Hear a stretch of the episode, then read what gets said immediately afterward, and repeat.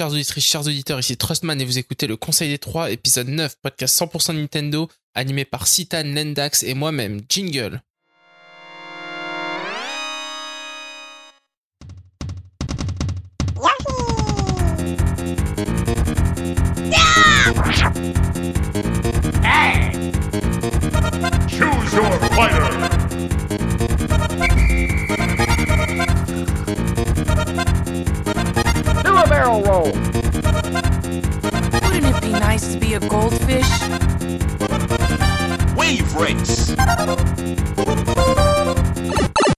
Et salut à tous, j'espère que vous allez bien, on se retrouve enfin. Euh, alors je dis ça à chaque épisode à peu près, mais là c'est vraiment enfin parce que ça faisait vraiment longtemps euh, depuis le dernier épisode. On se retrouve pour un épisode un peu spécial de fin d'année, épisode bilan, où on va pouvoir un peu bah, décortiquer l'année 2021 qui vient de passer sur Nintendo Switch. On va pouvoir parler un peu de nos coups de cœur, de nos coups de gueule, euh, de ce qui s'est passé, de l'avenir en fait. Car l'avenir c'est toujours très important. Et pour animer ce podcast, je suis accompagné comme d'habitude de mes amis Citan et Lendax. Salut Citan, comment ça va? Bah ça va bien, j'ai passé de bonnes fêtes, j'ai bien mangé. Je joue à la Xbox, tout va bien. Oh là là, bon. Quoi? Ok, alors vi- vivons le tour d'horizon qu'on qu'on parle de tout ça. Euh, et toi Lendax, comment ça va? J'espère que tu joues pas à la Xbox toi. Non, non, non, pas du tout. Elle prend la poussière et c'est bien comme ça. Non, non, ça va très très bien. D'excellentes fêtes de fin d'année. Et puis, euh, oui, ça fait longtemps, mais aussi il y avait les N Awards quand même entre temps. Donc, euh, Ah, J'espère les que- N Awards. j'espère que les participants ont pu apprécier ce, ce travail euh, de longue haleine, en tout cas proposé par notre chère équipe. Donc voilà, hâte d'en découdre à nouveau dans ce podcast. Et bah franchement, moi j'ai trouvé ça super top les N Awards. Et euh, bah moi je reviens quand tu veux. Et euh, ça m'a même donné envie de faire une soirée spéciale Nouvel An qu'on enregistrera avant évidemment parce qu'il faut pas déconner. Euh, avec un petit décompte, etc. euh, Mm. avec Animal Crossing C'est- dans le fond. euh. Très bonne idée. Ah là là. Et puis bah en fait aujourd'hui on est accompagné d'un invité spécial, un invité super spécial puisque nous avons invité notre cher Tomayo. Euh, Tomayo qui vient animer le, le podcast avec nous. Alors Tomayo, bah, je vais te demander de te présenter un peu pour les gens qui ne te connaissent pas. Alors salut d'abord. Eh ben, bonjour tout le monde. Euh, alors moi déjà, je tiens à préciser, je n'ai pas de Xbox, donc euh, du coup, je ne peux pas y jouer. Euh, non, donc euh, je suis Tomayo, c'est moi globalement qui écrit les tweets du compte Twitter de Nintendo. Euh, J'ai 28 ans. Et à côté de ça, dans la vraie vie, je suis professeur des écoles, donc euh, il faut euh, trouver un peu de temps pour faire les deux à la fois, mais sinon ça va. Et puis bah, je suis super content d'être là aujourd'hui pour euh, parler un peu du, du bilan de l'année, de tout ce que, de tout ce qu'on a pu euh, voir et jouer euh, au cours de l'année 2021. Eh ben merci à toi de nous faire Bienvenue. honneur de ta présence. Bienvenue. Euh, juste une petite question Merci. avant d'enchaîner avec la partie actualité. Euh, quels sont tes Zelda et Mario préférés? C'est un peu une question ici importante. Euh, alors euh, Zelda, je dirais plutôt, euh, je dirais plutôt Link Between Worlds en en Zelda préféré euh, sur 3DS que que j'avais kiffé. Et puis Mario. Je sais que c'est pas forcément le, le plus consensuel, on va dire, mais plutôt Mario Mario Odyssey euh, que j'ai vraiment kiffé euh, en tant que gros fan de 100%. euh, voilà, tout faire dans Mario Odyssey, euh, j'ai trouvé ça Eh super. cool. ben, Voilà. nous avons euh, un profil très connoisseur, hein, comme on dit. Rien d'alarmant, tout outre-Atlantique. à fait logique. Non, non, c'est vraiment euh, Piki, c'est vraiment des très bons jeux, un peu euh, qui passent sous l'ombre d'autres euh, mastodontes. J'aime beaucoup ce genre de profil. Oh, tu, tu peux déposer ton CV quand tu veux. non, blague à part. euh, Bah, on va enchaîner en fait avec la suite. Donc, comme d'habitude, on va d'abord parler un peu d'actualité. Donc, chacun aura euh, sélectionné une petite news et puis euh, Tomayo, je pense, nous euh, nous donnera un peu son, son point de vue en tant que membre extérieur du Conseil des Trois. On enchaînera ensuite avec euh, la partie dossier où on fera le bilan de l'année, comme je l'ai euh, dit précédemment. Et on finira bah, sur le tour d'horizon où Citan pourra nous parler des, des boosts auxquels il a joué sur sa X-Boost. Voilà, voilà. Ça va être beau, préparez-vous. Non, je tout déconne, là, hein. mais attention. Beaucoup d'amour pour la Xbox. D'ailleurs, je vais peut-être en faire. euh, je vais peut-être m'en acheter une, mais bon. Ça, c'est un autre sujet. Allez, on enchaîne avec la partie actu. La partie actualité. Alors des actus, il y en a eu plein. Donc euh, comme d'habitude, on va pas vous faire une liste exhaustive de ce qui s'est passé sur Switch euh, ces euh, trois derniers mois. On va plutôt aborder quelques news qui nous ont, bah, qui nous tiennent à cœur en fait, dont on a envie de parler. Puis on va, comme d'habitude, discuter, débattre un peu autour de ces news. Et bah, pour commencer ce, petit tour de table, je vais demander à Citan quelle news, de quoi tu veux nous parler? Alors oui, comme je te disais, on a une news qui est arrivée du Japon, donc par tes fameux top 100 de fin d'année, donc qui viennent de tous les pays d'habitude et de tous les sites internet. Toujours évidemment sujet à caution, débat, indignation, évidence, baston, fanboy. Et là, on en a un qui concerne le top 100 de tous les temps, fait pour près de 50 000 personnes par une chaîne de télé japonaise. Alors 50 000 personnes, faut se rappeler, c'est énorme. hein. D'habitude, les tops des sites internet, faut pas se leurrer, c'est euh, 2000 pélos, euh, fanboy du site qui balancent leur top, quoi. Donc, et là, on a les japonais euh, qui ont décidé de faire ça sur on va dire toute l'histoire du jeu vidéo japonais, hein, et même plus, d'ailleurs on va le voir ensemble. Et donc, en premier, nous sort en tout premier de ça, The Legend of Zelda Breath of the Wild. Donc bien la preuve que c'est le Goat, comme on le disait, ah, depuis longtemps, hein, quand même, hein, c'est la preuve, les japonais sont d'accord qui, que ce soit ce jeu qui est le premier. Alors après, on passe quand même pas mal sur de goût japonais, on va faire vite fait le top 5, mais pas trop, le- reste comme ça, parce qu'après c'est un peu redondant. En deuxième, Dragon Quest 5, qui est euh, apparemment un des opus préférés des japonais. Comme disait, je crois, Lendax, ça varie un petit peu entre les périodes, entre lui. Entre le 8 et ça peut varier entre le 8 et le 11. euh, Le 5 et le 3 plutôt. oui, il y a Le le 5 et 3 le aussi, 3 bien les- pour le des, des sur, japonais. Mais en, euh, qualité, en qualitatif, euh, le 5 est logiquement à sa Donc place. là, et du coup. Ouais, perso, moi c'est mon c'est mon préféré Ouais, aussi. Donc, euh, enfin c'est c'est un, un, un, épisode qui met beaucoup le, le scénario au, au centre euh, avec euh, voilà on joue sur plusieurs générations, c'est-à-dire qu'on joue d'abord le, le petit qui va devenir ensuite père, puis après on joue les enfants, etc. Donc c'est quelque chose d'assez particulier dans la dans la licence et qui est vachement apprécié au Japon. C'est vraiment un jeu en tout cas qu'il faut faire. Enfin, si vous ne l'avez jamais fait, c'est encore absolument jouable aujourd'hui. Alors par contre, c'est très compliqué de se le procurer euh, sur DS à des prix décents. Ah bah là, euh, Euh, C'est 300 balles, quoi. Donc euh, à vous de choisir. Euh, il existe des solutions, euh, voilà. Je ne détaillerai pas, mais euh, À jouez-y. mon avis, attendez le remake qui va suivre celui de Dragon Quest 3 à mon avis, hein, parce que ça devrait pas tarder à ce que Square Ah, Enix décide euh, très sympa. certainement à faire ça, quoi. Et ben moi j'aime bien. En 2026 J'ai- du coup. Moi j'aime bien Dragon Quest 4, faudrait pas le, le squeezer celui-là parce qu'il est intéressant je trouve. C'est pas le meilleur Non, il est mais très bien. D'ailleurs, en fait, la, la trilogie, bah, euh, il est il la est 15 trilogie zénithienne, euh, 4, 5, 6, euh, de toute façon, à partir de Dragon Quest 2, euh, faut tous les faire. voilà. C'est très simple. hein. Euh, le 10, vous aurez plus de mal, mais on verra ça plus tard. Euh, Ouais. après, en troisième, on a Final Fantasy VII qui confirme son statut euh, d'épisode préféré un peu partout dans le monde, quand même, globalement. Voilà, mais qui est quand même derrière Dragon Ouais. Quest, hein, je tiens à Oui, préciser. le Japon préfère quand même Dragon Quest. La règle est respectée. euh, Toriyama est là. C'est toujours, euh, c'est toujours le bon coup. Quatrième, Animal Crossing New Horizon. Alors, vu les ventes du dernier, est-ce surprenant? Euh, Non. Probablement pas. Il y a plus de gens, donc peut-être plus de fans qui votent pour. Donc euh, voilà, on repassera rapidement. Tous les Animal Crossing sont dans le top 100. hein. De toute façon, c'est pas dur. Euh, Tous les Dragon Quest par le 1 sont dans le top 100. Euh, on va faire très simple à ce niveau-là. Euh, Là-dessus, c'est assez easy. Et cinquième, Splatoon 2. Le monstre. Comme quoi, il y a, une, je pense, une grosse communauté de fans de Splatoon 2, quand Ouais, même. ouais, ouais. Une grosse, grosse C'est communauté. impressionnant beaucoup. quand même. Et ça, ça va être la boucherie l'année prochaine pour le 3. À mon avis, ça va être euh, pleurer. Ça va être fou. Donc voilà. Parce que c'est vraiment une commu qui, qui ne cesse de grandir et qui, qui ne se dépeuple pas.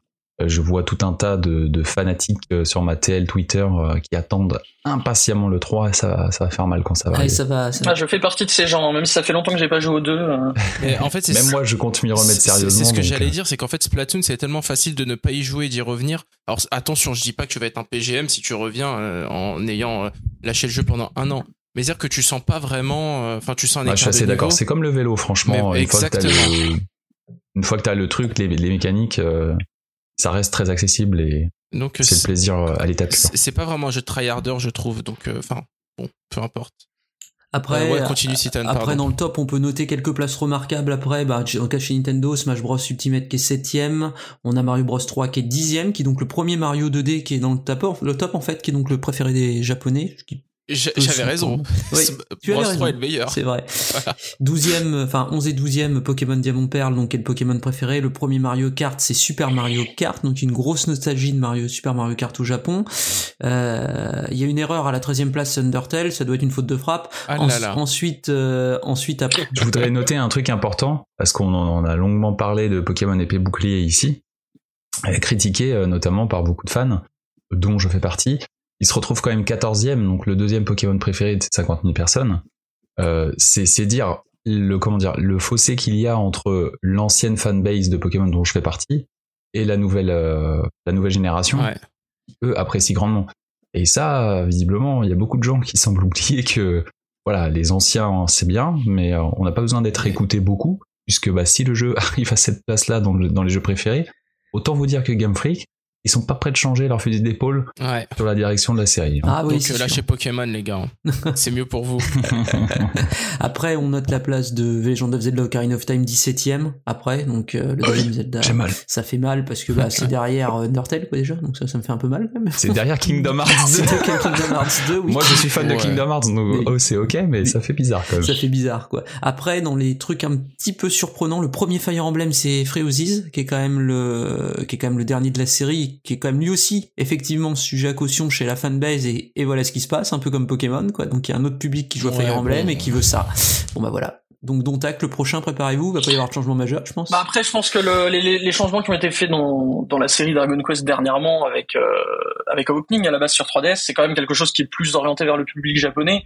Et je pense que le public euh, occidental justement euh, préfère le- la formule des, des, des anciens qui était un peu plus sérieux. Il n'y avait pas tout l'aspect euh, dating sim, etc. Ah, Il y a beaucoup de gens, plus au il y a japonais, beaucoup de gens qui aiment cet aspect puisque c'est un peu genre la, la, comment dire la, la tasse de café de Atlus euh, dans leur jeu et euh, bah, il y a beaucoup de plus en plus de fans de jeux Atlus donc je pense que Fire Emblem essaie de ressembler à ça. Oui, ça leur fait un Persona Ouais. 5 qu'ils ont pas, c'est bien, ils sont contents. Euh, euh, après, ap- après, faut aussi comprendre avec Fire Emblem que euh, eux, ils se sont tapés 15 ans de Fire Emblem sérieux, là où nous, euh, pardon, euh, 20 ans au moins même, Oui, 20 de ans, oui. Emblem sérieux, ou là où nous, on s'est tapé peut-être euh, 10 ans à peine, quoi. Donc, euh, ça joue aussi, tu vois. Hmm. Je pense. Après, dans les surprises, pour sortir un peu de Nintendo, Apex Legends 30ème, un free-to-play d'IA qui est un jeu occidental qui est dans le top 30 et qui est un truc un petit peu, bah voilà, un free-to-play. Donc ça, je pense que le fait qu'il soit sur téléphone portable, Apex Legends joue pas mal aussi à son classement au Japon, en fait. Parce que je suis pas sûr qu'ils y jouent à mort sur PS4, hein, les gens au Japon. Je suis plus sûr que ça se joue sur mobile. C'est même sur Switch. Oui, hein. c'est Ouais, même sur Switch partout, aussi, ouais. ouais. Donc, Donc du coup, bah, hein. ce genre de free-to-play arrive maintenant. On voit, c'est le premier qui arrive dans les classements euh, des top 100 des jeux vidéo qu'on voyait pas forcément avant. Donc après, bah, on peut, on passe rapidement. Après, les, tous les Pokémon, ils sont plus ou moins. Les Final Fantasy également. Euh, quelques trucs un petit peu surprenants. On peut voir les Xenoblade à des places assez élevées. Ils sont quand même dans les 50 jeux préférés. Xenoblade 2 d'ailleurs est même dans le 35e. Devant Et devant le premier. Et devant le premier Xenogears. Et le premier avec les étonnant. 43, ouais. 43 c'est impressionnant après il y a des euh, il y a des petites surprises euh, comme des Kirby qui sont devant certains autres jeux enfin voilà le Japon adore Kirby c'est confirmé une nouvelle fois Euh, il y a un, un Yokai Watch qui est resté dans le classement euh, donc euh, voilà les japonais ont pas totalement banni la licence donc c'est voilà Ghost of Tsushima Ghost aussi. of Tsushima, voilà, qui est la Bloodborne juste derrière également, euh, qui est quand même un jeu un petit peu élitiste et on voit qu'il y a quand même un public élitiste qui vote dans ce genre de top. Et ce qui est surprenant, c'est que c'est tardif pour voir apparaître un Monster Hunter, vu l'ultra popularité de la série au Japon. Le premier en plus, c'est World. C'est le 70e et on voit pas beaucoup des Monster Hunter PSP qui sont là. On voit plutôt les Monster Hunter euh, bah, 3DS en fait qui apparaissent dans le top et tout. C'est moi ça m'a un peu surpris. Je pensais vraiment voir beaucoup plus de Monster Hunter que ça et, et quand Ah, j'ai vu le pourtant top- pour des jeux moyens c'est logique. hein. c'est vrai que t'es pas, c'était pas toi, c'est pour ça. Et donc ensuite, et puis voilà, bon, après, euh, le reste. Et on a Super Mario World qui est quand même 97e hein, pour ceux qui font le débat Mario World ou Mario 3. euh, Ouais, Japon, au Japon, c'est tranché assez nettement. Ouais, ouais. le, le débat il a il existe pas. Après, il y a un truc qui me fait Clairement. Mal, c'est que, un truc qui me fait mal, c'est qu'il y a, euh, il y a des trucs quand même un peu bizarres, comme des Nobunaga's Ambition devant des Street Fighter 2. Il y a des trucs que j'ai du mal à piger au Japon, même aussi, mais bon, bon, c'est comme ça. Bah, hein. ils ont ils ont jamais joué à un jeu de stratégie en même temps donc pour eux Nobunaga's Ambition c'est c'est la c'est la vie quoi. C'est le pinacle. Putain, ils ont jamais c'est fait ça. Age of Empire, c'est dommage. Ils auraient dû le, ils auraient ça. dû le traduire. Mais euh, attends bla- blague à part euh, moi j'aime beaucoup Nobunaga's Ambition et le Sphere of Influence celui qui est bien classé il est vraiment pas mal pour un jeu de stratégie japonais développé par Koei Tecmo. T'as vraiment mis toutes les sécurités. hein. T'as il cumule, vraiment mis toutes les sécu, quoi. Donc voilà, donc grosso modo, c'est un top 100, voilà, qui est, après, qui est, qui est vraiment un top 100 qui reflète quand même assez bien, je pense, le public japonais d'aujourd'hui. Comme dit Lendax, il y a quand même des trucs nouveaux qui apparaissent, en fait. Le public japonais a des goûts qui évoluent, en fait, maintenant. On s'en rend bien compte là. C'est, on voit bien que quand apparaissent des Ghost of Tsushima, des Undertale, des, euh, des euh, Apex Legends, des choses comme ça, euh, voilà, quoi, c'est, les goûts du public japonais évoluent, c'est pas, euh, on va Ouais, dire, c'est vrai par contre il y a pas Mother 3. Ouais, il y a pas Mother Il y a 3. Undertale. Hein. Voilà. Ouais, donc vous voyez qu'ils n'avaient pas besoin de Mother 3, même les japonais ils aiment pas. C'est bon ça. Alors Ouais, d'ailleurs, je, je, je, je sais pas si vous aviez vu, mais donc hier il y a, euh, il y a le compte euh, officiel euh, japonais euh, de Nintendo sur euh, bah, sur Twitter, oui, compte Twitter sur Twitter, oui, euh, qui a qui a fait un tweet. Donc c'est Miyamoto qui a pris le compte pour euh, justement remercier euh, les Japonais de de tous ces votes, d'avoir mis plein de jeux Nintendo dans le top 100. Ça fait bizarre de voir euh, Miyamoto ressortir de sa de son Ça de sa cabane, je ne sais Ça pas. Par contre, Bah, en même temps, ouais, c'est, c'est, c'est, c'est vachement impressionnant quand même. C'est vrai que Nintendo a quand même pris euh, possession du classement comme ça. Enfin, Parce que vraiment, je pense que le fait que ça soit 50 000 personnes au travers d'une chaîne télé, c'est vraiment quelque chose. En tout cas, moi, j'ai pas le souvenir d'avoir vu quelque chose d'aussi massif. Et au final, euh, bah, c'est vraiment un classement qui est ultra représentatif des goûts des Japonais euh, pour le coup. Ouais. Mais du coup, c'est intéressant. Enfin, je me demande si euh, les développeurs vont vraiment regarder ce, ce classement avec attention et essayer un peu de réajuster le tir sur certains jeux, certaines licences pour, euh, pour vraiment euh, plaire aux, aux Japonais, quoi. En tout cas, Nintendo, je pense que ça of the Wild. peut leur plaire. Un peu à la manière de, du développement de, de, comment dire, de Smash Bros pour les DLC, ils faisaient quand même vachement attention à ce type de sondage Ouais. pour amener les nouveaux persos. Donc Nintendo pourrait effectivement euh, faire attention à ça. La pression sur. Onuma et Breath of the Wild 2, elle est quand même pas mal, hein, du coup, maintenant. C'est Ouais, déjà c'était ouf. malade, il était top 1 au Japon, Aïe, aïe, il doit se dire, c'est oufissime, quoi. Ouais. Ouais. C'est vraiment le jeu le Et plus Chrono attendu. Trigger, hein, voilà, aussi Ouais. Square Enix, euh, bougez-vous. Et D'ailleurs, pas Chrono Cross dans le top 100. Non. Ouais. En même temps, bon. Quoi, tap, tap, Voilà, voilà. Allez. On se détend. Non, il, est bien, il, est, il est bien, mais bon. Voilà, voilà. En tout cas, euh, voilà. Bon, par la news, c'est ça. C'est un petit peu rigolo de voir ce genre de classement, parce que c'est plus commun à faire des tops comme ça, euh, effectivement, comme on disait, sur des magazines, sur des sites internet, avec avec 2000 pélos euh, qui votent pour le truc, et du coup, bah, c'est que les trucs de fanboy où on arrive à des duels infinis entre euh, Super Mario World versus Mario 64 quand on fait le jeu de plateforme. Donc, euh, voilà, quoi. Du coup, euh, Ouais. ça fait un peu de bien de voir un truc un petit peu différent à ce niveau-là. Voilà.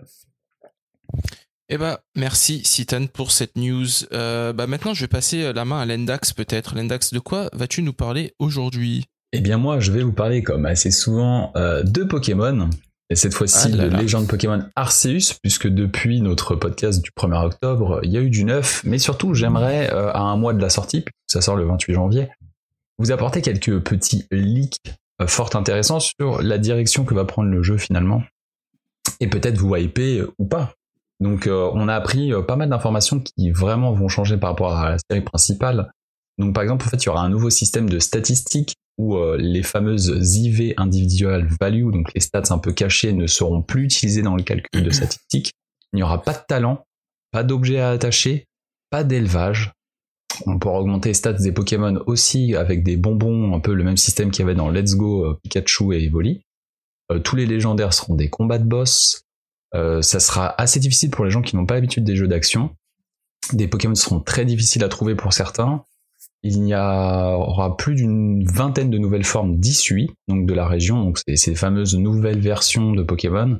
Ça sera le cas de ce qui a été euh, leak pour les, les trois starters. On se demandait pourquoi les trois starters, on les connaît déjà, etc. Mais en fait, ils auront des nouvelles formes finales dans la région d'issue, donc ça c'est très sympa. Ça sera le jeu le plus long de la série Pokémon, pour la série principale. Et euh, au, côté gameplay, la gestion des items sera très importante. Voilà, il faudra acheter des slots d'objets, il faudra faire attention donc à sa gestion des objets pour pas euh, prendre n'importe quoi et se retrouver avec ce qu'il faut pas. Tous les objets acquis durant une mission seront perdus si on a un game over. Voilà, ce sont vraiment Ah des choses là. euh, très différentes de ce qu'on peut avoir l'habitude. Les Pokémon chromatiques dits shiny seront visibles sur la carte. Et puis dans les récentes news, on a eu en fait la présentation de, de différents Pokémon dans leur forme d'issue. Euh, notamment une qui m'a fait beaucoup rigoler, c'est le Voltorb d'issue. Oui. Tout le monde connaît Voltorb euh, première génération.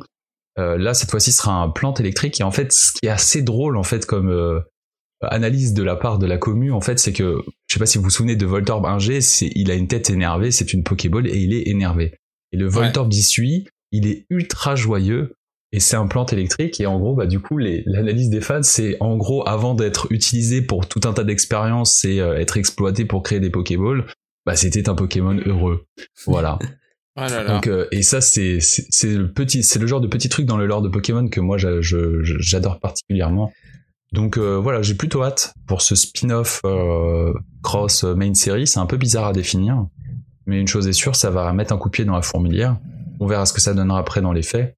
Mais franchement, c'est plutôt hypant. Euh, moi, j'adore toujours autant la DA et surtout l'accent mis sur le lore. On a également vu qu'il y avait euh, côté scénar dans le dernier trailer des clans représentant diamants et perles, etc., avec des leaders, des personnages assez charismatiques. Donc voilà, on, verra ce que ça donne, cette espèce de Pokémon Cross Monster Hunter, hein, parce que c'est visiblement ce vers quoi on se dirige avec un hub central et différentes régions à visiter pour capturer ces Pokémon. Voilà. Pour, oui, bah ça, ça, ça, enfin, ça, ça rejoint, euh, ça rejoint aussi tout ce qu'on savait déjà que quand on se fait mettre KO, on revient à la dernière base, enfin vraiment comme Hunter. Exactement, ouais. Ce que tu as dit, le, la, la, la mise en avant des objets, etc.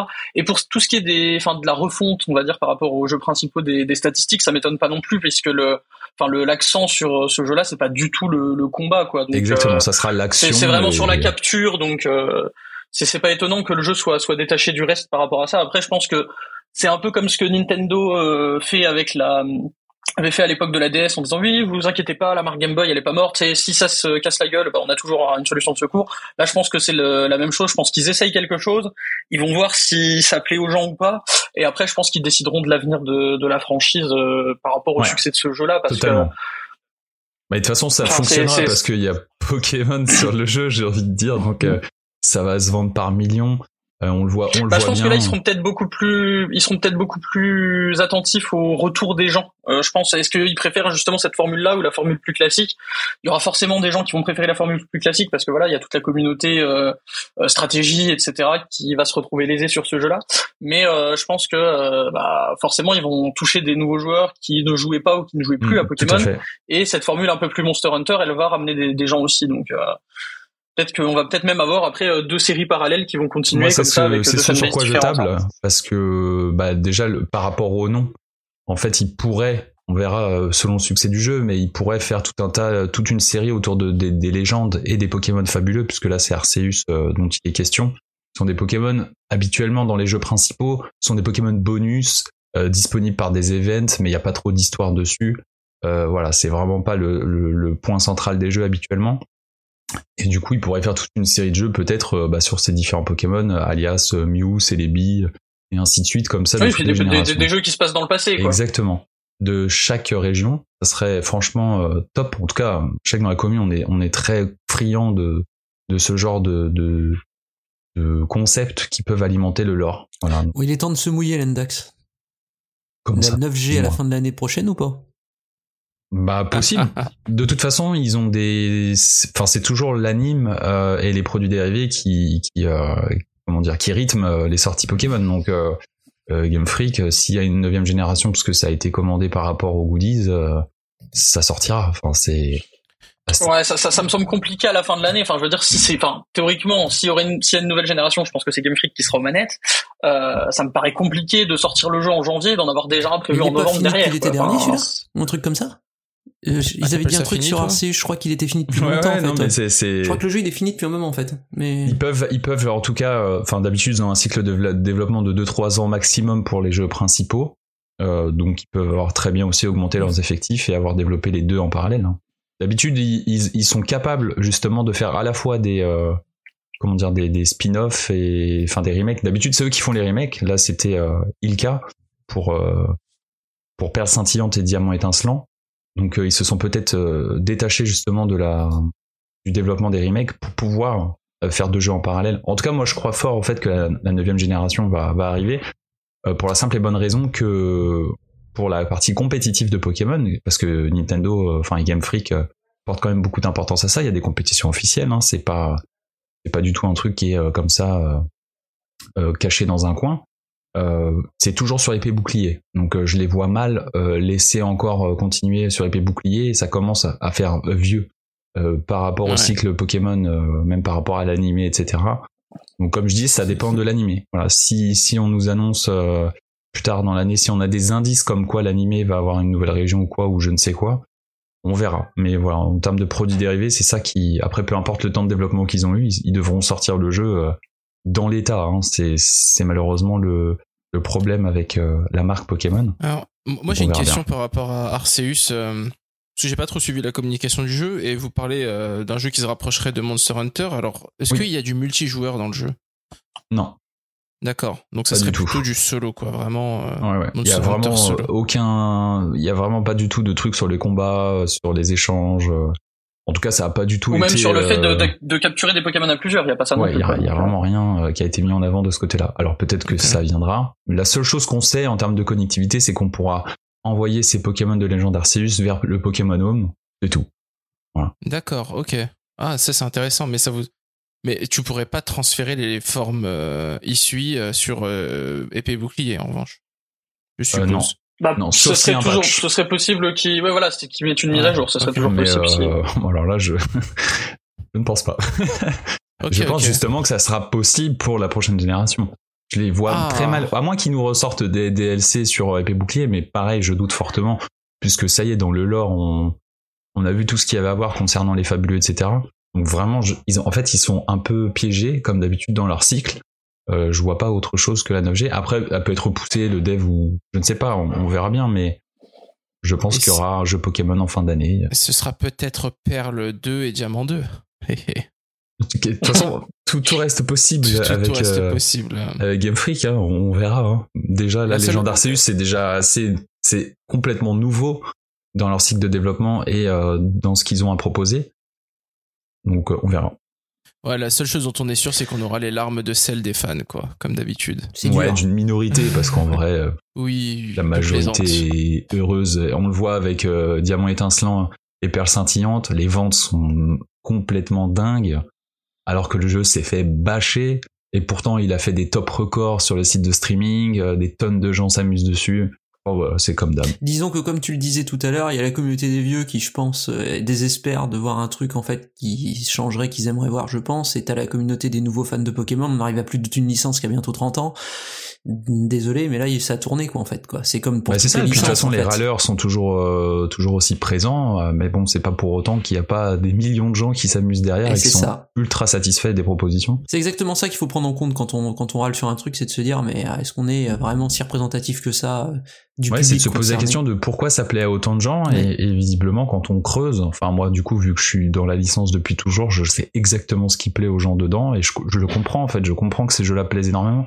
Comme j'ai toujours dit, l'aventure épée bouclier c'est pas la panacée, mais en termes de, connectivité de multijoueur, c'est des, heures et des heures et des heures. Enfin voilà, c'est un des jeux de la série auquel j'ai le plus joué et sur lequel en tout cas c'est sûr je me suis plus amusé en multijoueur avec les raids, euh, tout ça c'était génial. Donc euh, bon, je pense que c'est ça que les gens vont apprécier. Ok, ok. Bon, on va passer à l'actu suivante. Alors, je crois que notre invité Tomayo euh, voulait nous parler de quelque chose. De quoi veux-tu nous parler, Tomayo? Euh, bah, je vais vous parler de Windjammers. Alors, euh, c'est euh, pour ceux qui ne connaissent pas, hein, parce que c'est bon, c'est assez connu, mais bon, je pense que les, les gens qui y jouent euh, depuis pas trop longtemps, euh, dont, dont j'ai peut-être jamais entendu parler. Donc, à la base, c'est un jeu d'arcade qui est sorti en 1994. C'est une sorte de, alors c'est un jeu d'affrontement en 1v1 et c'est un- une sorte de mix entre du frisbee, du tennis et du hand. Je sais pas trop comment comment euh, décrire ça. En gros, vous avez un frisbee, il faut le mettre dans les buts adverses. Vous avez la moitié du terrain. Et donc, c'est un jeu qui qui se prend en main très facilement puisqu'il y a besoin que de deux boutons. Il y a un bouton pour lancer le frisbee et un bouton pour lober, on va dire. Et euh, du coup, on a la, suite qui est développée par euh, Dotemu, euh, qui dont on a enfin la date de sortie puisqu'il sortira donc le, le 20 janvier. Et euh, à côté de ça, donc le, premier était sorti également euh, sur Switch en 2018, si je ne me trompe pas. Et à côté de ça, donc on a Pix Love qui a également annoncé des, des petites éditions boîtes collector. Euh, Il y a déjà eu une vague de précommande, il me semble, et la deuxième là aura lieu le 4 janvier à 17h. Donc pour ceux qui sont fans de Windjammers, eh ben, ce sera toujours possible de, c'est toujours possible donc de commander ça le 4 janvier. Donc y a, vous pouvez acheter hein, donc soit le 1 ou le 2 en édition classique, ça coûte 25 euros pour le 1, 20, euh, 30 euros pardon pour le pour le deuxième. Et puis à côté de ça, il y a aussi des éditions collector, donc avec le classique, hein, un petit manuel en, en couleur, des lithographies, et puis une, une grosse boîte euh, façon Neo Geo ainsi qu'une OST. Donc ça, vous en aurez pour euh, 50 euros pour le 1 et 70 pour le 2. Et puis à côté de ça, vous pouvez prendre le gros collector à 120 euros avec le 1 plus le 2. Euh, et en plus, vous avez donc un artbook de 120 pages et un frisbee Windjammers pour euh, pouvoir euh, jouer au frisbee chez vous euh, avec euh, la classe. Et voilà, donc je sais pas si vous, vous avez déjà joué à Windjammers. Moi, c'est un jeu que, que j'aime beaucoup. Je t'attends. euh, Bah, pff, ouais, moi j'ai joué, moi j'ai joué à Windjammer, surtout le, bah, le 1, parce qu'il y a que le 1 qui est dispo, je suis débile. Oui, Mais ce que, je voulais, ce, que je, ce que je voulais dire, c'est que c'était surtout, moi j'ai joué euh, bah, sur arcade à l'époque, enfin à l'époque. Je parle comme si j'étais un vieux, mais euh, à l'époque, euh, dans les années 2000-2010, quoi. Euh, et c'est un jeu que j'aime énormément, mais que euh, j'ai jamais réussi à vraiment maîtriser ou à m'investir. Pour moi, c'est un jeu que je joue vraiment pour le fun. C'est pour ça que j'ai jamais joué contre Citan, par exemple, parce que je sais que lui, Citan, euh, il va te sortir euh, les combos, les coups spéciaux, etc. Oula, là, sur Windjammer, non, je suis pas si up que ça, quoi. Je sais pas, non, Ah, vrai s'étendre, là, par contre. T'es nul Bon, bah tant mieux alors.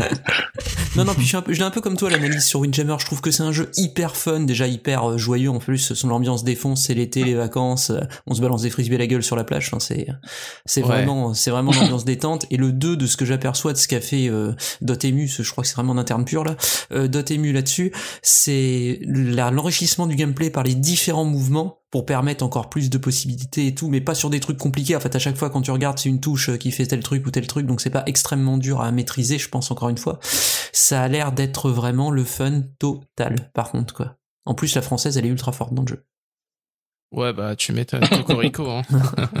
Non, et puis ça a l'air bien, franchement, ça a l'air bien. Et voilà, donc euh, le 20 janvier pour Windjammers 2 pour ceux qui sont intéressés. euh, personnellement, euh, je, je testerai, je verrai ce que ça donne, mais en tout cas, je suis plutôt confiant. Ouais, Ouais, oui, pareil. je pense que je, je pense que Citan va faire F euh, F5, F4, F5, F5, Merde, ouais. Je sais plus. F5 euh, sur la page euh, de précommande le 4 janvier. Ah mais je l'ai déjà euh, précommandé moi. J'étais là la Ah. première phase. Hein. J'étais chaud patate, j'étais au boulot, j'ai tout arrêté, j'ai fait aller hop la page de préco et j'ai vu pour la première fois sur un site français une queue d'attente de malade. J'ai fait mais c'est Une file d'attente, ouais. les mecs. Quoi. Comment peut y avoir une file d'attente quoi? Mais c'est c'est d'autant plus intéressant que Windjammer à la base c'est un jeu qui est populaire principalement en France en fait. Oui c'est ça. C'est en France où la il y a commu une grosse mondiale, la meilleure, c'est euh, la française, je crois en plus la plus grosse, Ouais. c'est elle, hein, je crois. euh, oui. Ouais. Ouais. Donc bon, intéressant. Bah merci, euh, merci d'avoir partagé cette news. Je suis sûr que tous les amateurs de rétro gaming comme moi euh, apprécieront. Et euh, bah moi je sais pas si je vais précommander parce que comme je serai aux États-Unis après pour les livraisons et tout ça va me coûter bonbon. Mais bon, on verra. Bah je vais continuer moi sur les sur les actus rétro parce que je vais vous parler bah, un peu de l'éléphant dans la pièce. Donc comme vous le savez sûrement, il y a quelques temps Nintendo nous a proposé nous a proposé pardon un expansion pack pour le Nintendo Switch Online qui inclut un émulateur Mega Drive euh, sorti de bon on sait pas trop d'où. Euh, le euh, comment dire le DLC Animal Crossing qui nous permet de, de remodeler des maisons pour des gens qui est d'ailleurs assez sympa moi j'aime bien c'est détente mais c'est l'équivalent de ce qui était sorti déjà sur téléphone portable il me semble à l'époque. Et et le, la tant attendue émulation Nintendo 64 alors émulation c'est un bien grand mot quand même. Alors juste pour rappeler c'est sorti avec euh, il me semble une quinzaine de jeux euh, bon les classiques on retrouve Super Mario 64 Star Fox 64 euh, Zelda Ocarina of Time, etc. Il y a aussi quelques petites surprises comme euh, Opération Winback, je crois, Oui. qui est juste pas, pas ouf en fait. Mais bon, voilà. Au moins ça a le mérite d'être là. Euh, mais il y a un petit problème avec cette émulation. Il y a un petit problème avec cette émulation parce que très rapidement les joueurs se sont rendus compte que l'émulation était pas ouf. Euh, alors ils s'en sont rendus compte d'abord sur Zelda Ocarina of Time hein, parce que c'est le classique. Euh, tous les speedrunners ont voulu voir s'ils pouvaient utiliser cet émulateur pour faire euh, leur speedrun, etc. Et puis ils se sont rendus compte qu'il y a des bugs, notamment dans le temple de l'eau où le rendu de l'eau est pourri. Euh, en fait, c'est un problème de, brouillard, etc. Enfin, c'est un peu. Je vais pas rentrer dans les détails techniques, mais il y a des gros problèmes techniques. Il y a des problèmes avec l'éclairage, du coup, avec le brouillard, comme je l'ai dit, avec le rendu de l'eau, etc., etc. Mais ça ne se limite pas à Zelda Ocarina of Time, puisqu'on retrouve aussi des bugs dans Star Fox, on retrouve des bugs dans Yoshi Story, par exemple, des bugs de transparence, euh, ce genre de choses. Au-delà de ça, on peut rajouter que, a priori, d'après les hackers, bien que ce soit possible, il n'y a pas vraiment beaucoup d'indices qui montrent que Nintendo euh, inclura un support du, euh, euh, du 64DD, donc le fameux disque dur qui était euh, sorti euh, en quantité assez limitée euh, sur le N64 et pour commander les jeux, en fait, il fallait les commander sur catalogue, donc c'était un accès assez compliqué, mais euh, qui contient quelques perles, hein, comme euh, la fameuse Master Quest de Zelda, mais euh, euh, d'autres choses comme euh, Mario Artist Studio ou un truc comme ça. Enfin, c'était toute une suite de logiciels de création euh, dans la foulée. Un peu Après, le truc, c'est que c'est resté au Japon, c'est resté au Japon, donc je pense que ça parle pas à grand monde s'ils sortent des, des jeux comme ça sur le, sur le service. C'est vrai, mais on aurait pu quand même espérer, comme on l'a pu espérer, euh, mais qui, qui- enfin, ce qui n'a, ce qui n'est pas apparu, un support un peu de ces extensions comme le Satellaview sur sur Super Nintendo pour justement, bah, pour faire découvrir aux gens en fait euh, ce que c'était à l'époque euh, le futur et ce que Nintendo avait euh, dans les tuyaux, mais bon, qui s'est planté à la fin. Mais il y a d'autres problèmes aussi. Il y a le problème que le euh, le comment ça s'appelle le, le, le, le memory pack n'est pas géré non plus, ce qui fait que il y a des jeux comme Opération Winback dans lesquels on peut pas sauvegarder sans utiliser la sauvegarde interne de l'émulateur. On peut pas sauvegarder ses fantômes non plus dans Mario Kart 64. Bref, on a un émulateur qui fait tourner des jeux mais qui est complètement buggé et qui euh, en plus ne, supporte pas les choses euh, dont on avait l'habitude euh, sur N64. Alors, il y a eu une mise à jour de l'émulateur qui est sortie avec un nouveau jeu qui est Paper Mario 64. Le problème, c'est que Paper Mario, lui aussi, il est buggé. Lui aussi, il a des problèmes.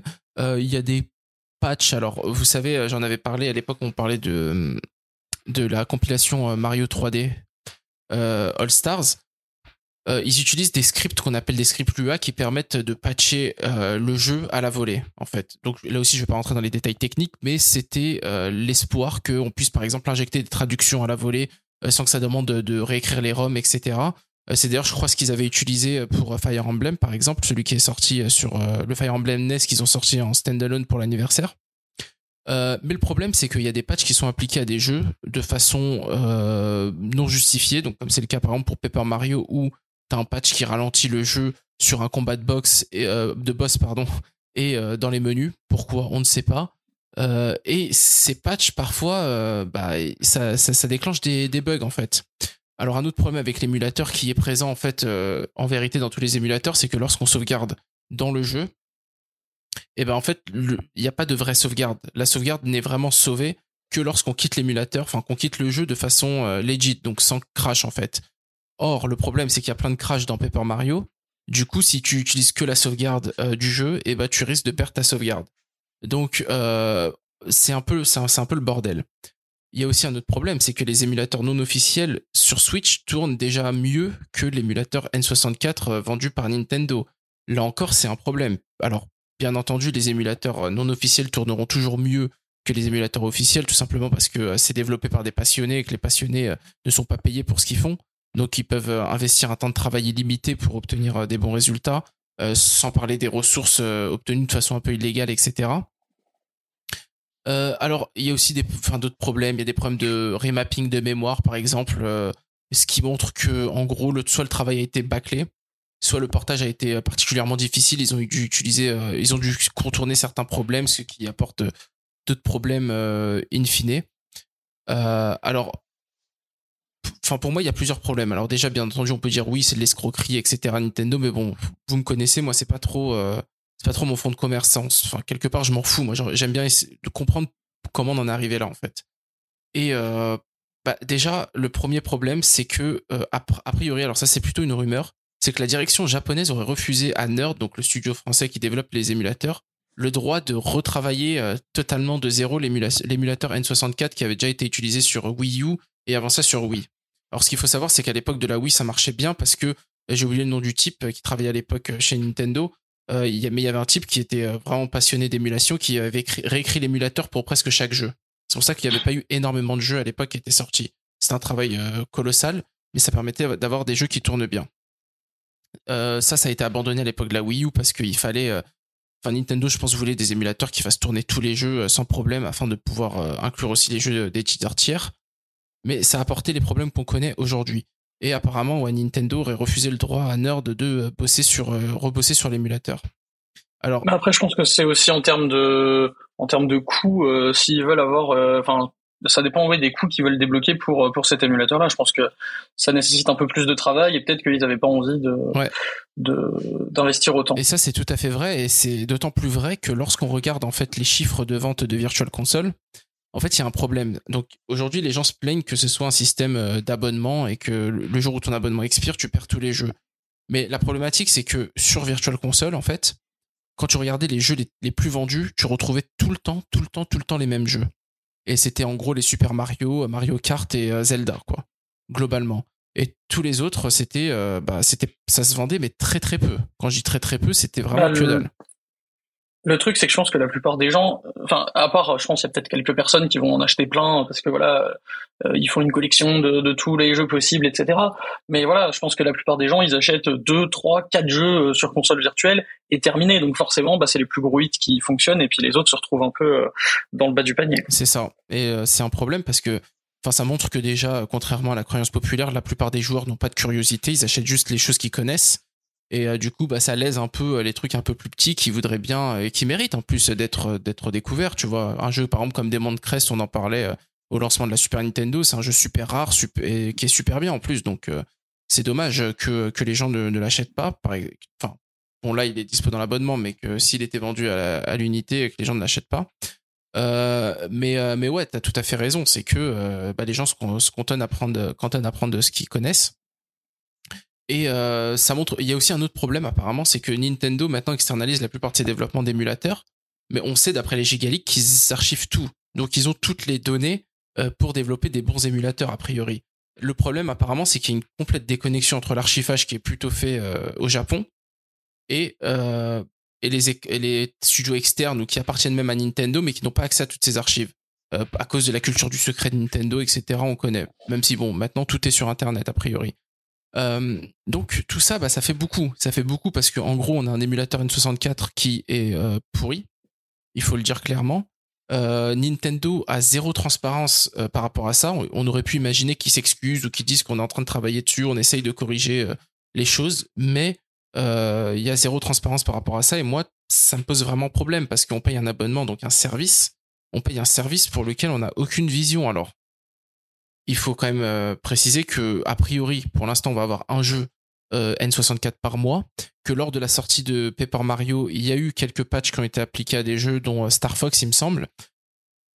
Mais bon, le problème c'est que comme il n'y a pas de communication, on sait pas quels jeux sont patchés, quels jeux tournent mieux, quels sont les problèmes, etc. Tout ça, ça vient de la communauté. Quand, ça, vient seulement de la communauté, et ben forcément, euh, on entend plus le négatif que le positif. Et là, pour l'instant, a priori, il y a vraiment beaucoup plus de négatif que de positif. Alors, évidemment. Bah, après, ouais.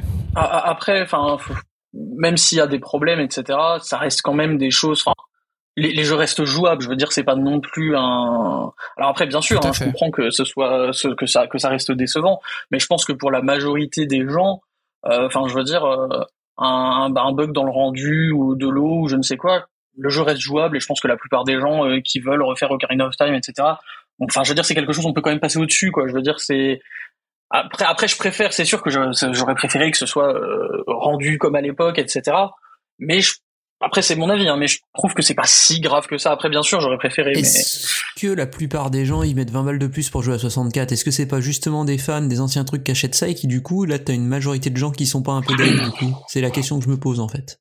Bah, moi, moi, je voudrais répondre euh, parce que j'y joue vachement, euh, à la fois la Mega Drive et la N64, et j'ai rencontré zéro bug pour le moment. Et on est plusieurs, en tout cas, à avoir joué en multi euh, à Mario Kart, à Mario Tennis, et vraiment on a eu zéro bug. Alors du coup, euh, c'est vrai que j'ai pas mis les pieds dans Paper Mario et Zelda, euh, mais je pense que ça reste une minorité de personnes touchées par ces, ces bugs. En tout cas, j'ose espérer parce que ben en finalement même quand j'avais fouillé à l'époque des bugs euh, Zelda et tout c'était vraiment quelques personnes sur Twitter euh, qui certes faisaient remonter vachement le problème par les, les, les retweets et les likes mais en réalité euh, j'ai l'impression que ça touche vraiment une minorité quoi Bah après le problème, enfin moi je vais, je vais être très honnête avec vous, j'en ai vu quelques bugs. Après évidemment, comme le disait Tomayo, c'est pas des bugs qui sont bloquants, c'est pas des bugs qui t'empêchent de Mmh, finir le sûr. jeu. Et c'est c'est le point que j'allais aborder, c'est que si vous avez payé pour ça et que vous vous êtes content, bah euh, j'ai envie de dire que le peuple s'amuse, ça marche très bien, tu peux finir tes jeux, etc. C'est absolument pas ça le souci. Le problème pour moi, et là encore c'est mon avis personnel, mais après on peut en débattre, c'est que il y a quand même une tendance à une dégradation de la oui qualité. alors, par contre ça je suis d'accord avec toi Et le truc, c'est qu'on te fait payer un service rassurant. qui est expansion pack, donc qui est premium. Quand tu regardes à côté la Mega Drive, alors certains diront oui, c'est la Mega Drive, mais la Mega Drive, ça y tourne nickel, t'as plein de jeux et euh, personne s'en plaint, tu vois. Hmm. Là, mais là, le problème de la Nintendo 64, moi, la, NES et la SNES, même s'il y avait des gens qui disaient oui, abonnement, etc., je fais bah non, c'est super. C'est super parce que ça te permet d'avoir des jeux tiers, ça te permet d'avoir des jeux, certes, tu les possèdes pas, mais ça pousse les gens à la curiosité bien plus que, euh, que de vendre des jeux à l'unité qui étaient à un prix, euh, en plus pour moi, exorbitant à l'époque quand même. Euh, faut dire ce qui est, dont l'émulateur était pas ouf, il faisait tourner le jeu, mais t'avais pas beaucoup d'options, etc. Là, t'en as un peu plus, c'est pas non plus exceptionnel, hein. Mais en termes d'offres légales, pour moi, ça faisait le taf. Mais là, pour la Nintendo 64, bien que les bugs, la plupart ne soient pas bloquants, pour moi, c'est un peu inquiétant parce que ça donne vraiment l'impression euh, bah, qu'il y a un côté un peu, bon, bah, euh, euh, c'est, good enough, tu vois, c'est, assez bon pour les gens, on va pas se casser la tête. Et en plus, pour moi aussi, le problème, c'est vraiment la transparence de la part de Nintendo sur ces problèmes-là, tu vois. J'aimerais beaucoup que Nintendo communique plus à ce propos, fasse un sûr, peu ça, plus c'est de clair. marketing aussi. Et euh, pour moi, c'est tout le fond du problème, en fait. C'est que j'ai l'impression que Nintendo a créé un truc qu'ils maîtrisent plus aujourd'hui. Ils savent, plus- ils sortent des jeux, alors ils, ils maîtrisent plus. Façon de parler, parce qu'ils ont quand même réussi à avoir euh, Banjo et Kazooie, donc on peut espérer avoir aussi, euh, enfin tous les jeux rares en gros. Mais au niveau du public, il y a pas de communication, ça a été balancé comme ça, et puis après on t'a collé le, le DLC Animal Crossing pour faire passer la pilule entre gros guillemets. Euh, j'ai envie de dire non, enfin, je pense qu'il y a un moment il faut aussi se, se remonter les, les manches et dire voilà, désolé, on a merdé, un peu comme quoi ils- ce qu'ils avaient fait pour Metroid Prime 4. Euh, bon, on, est, on essaye de corriger, et ça arrivera quand ça arrivera, mais au moins s'ils pouvaient dire ça. Et puisque c'est vrai que tu, bien. fais bien de le mentionner, mais je me rappelle, avant que YouTube retire les dislikes, donc la visibilité du compteur de dislikes, euh, le, comment dire, la vidéo sur le, l'expansion pack est la, la vidéo la plus dislike de l'histoire de, des chaînes Ouais. Nintendo. Même Metroid Ouais. Prime Federation Force ça a pris moins cher. Oui, oui, oui. oui. C'est chaud Et là. c'est- Et d'autant plus mauvais à mes yeux, c'est que ça laisse en fait le champ libre à tous les haters euh, qui vont bah, cracher juste pour cracher, parce qu'il y en a aussi, tu vois. Moi, je, je parle là mal euh, de l'émulation parce que je suis un peu entre guillemets blessé dans mon cœur euh, de rétro gamer, mais bon, c'est c'est pas, enfin, si je veux jouer, à- enfin, je peux toujours télécharger un émulateur et des ROM et puis je peux y jouer si je veux, tu vois. C'est pas un souci.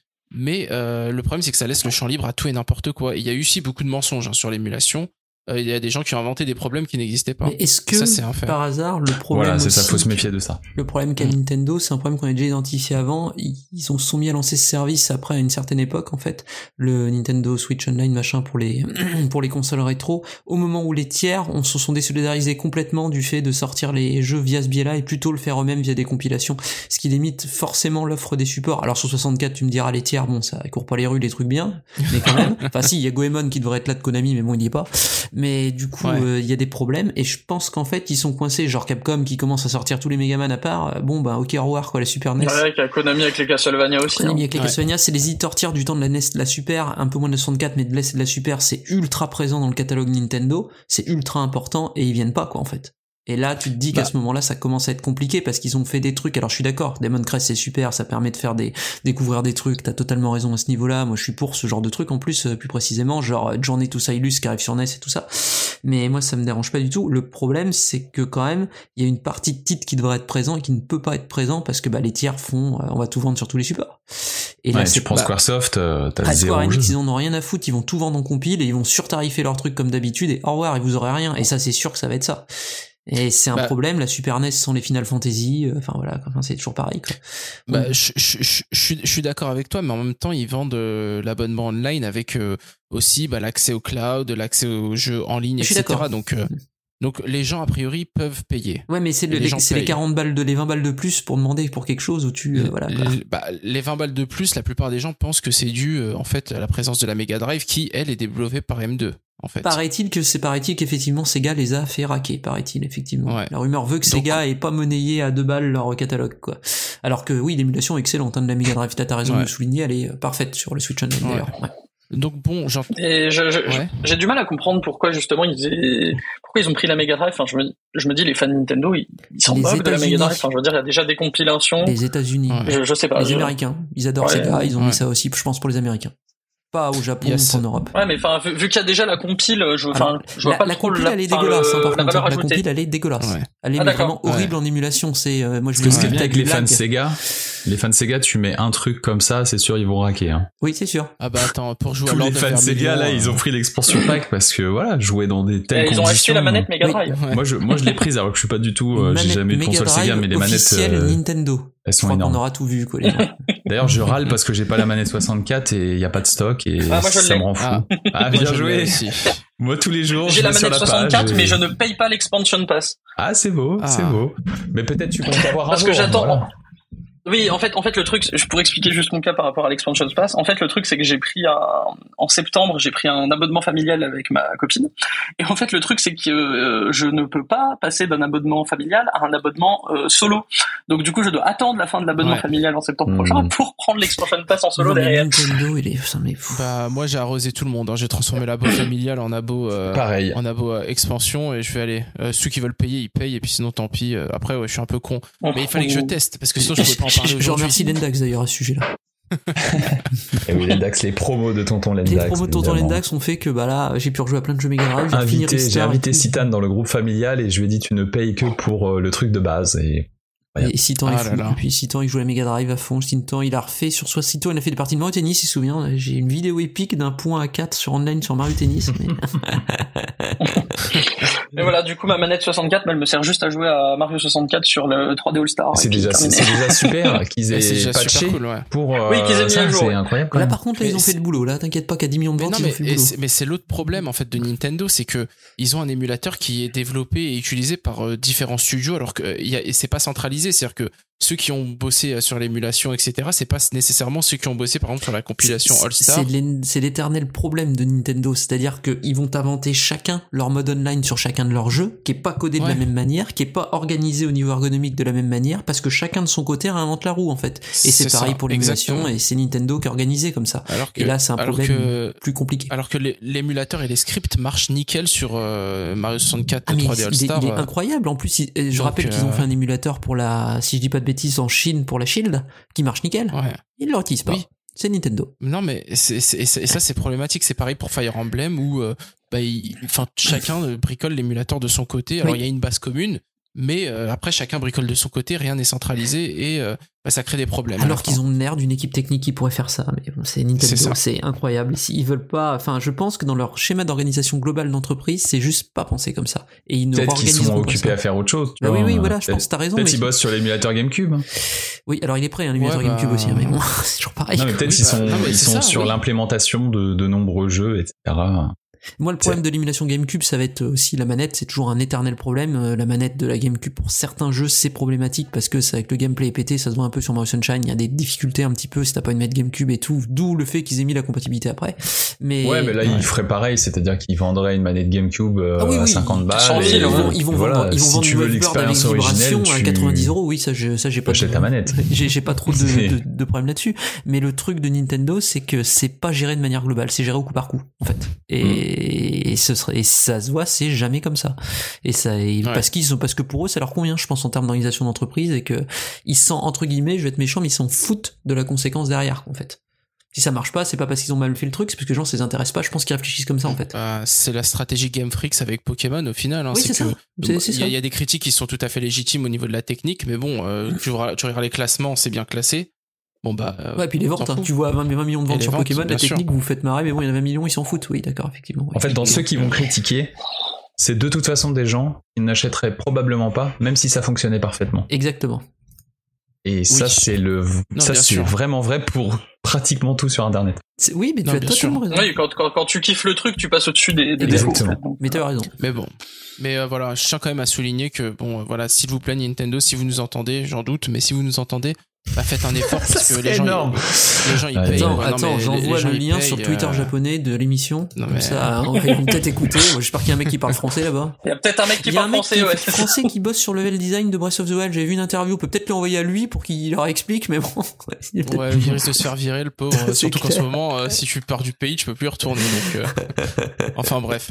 Enfin voilà tout ce que j'avais à dire sur euh, l'émulation N64. euh. Très Mais bien. jouez à Sin Punishment. Voilà, si Ouais, vous l'avez, c'est jouez à Sin excellentissime, Punishment, c'est excellent. Et après, acheter le, le 2 sur Oui. Wii. Ah oui, oui, Le oui. 2, le meilleur Ah, de la série. excellent. Incroyable. Ouais.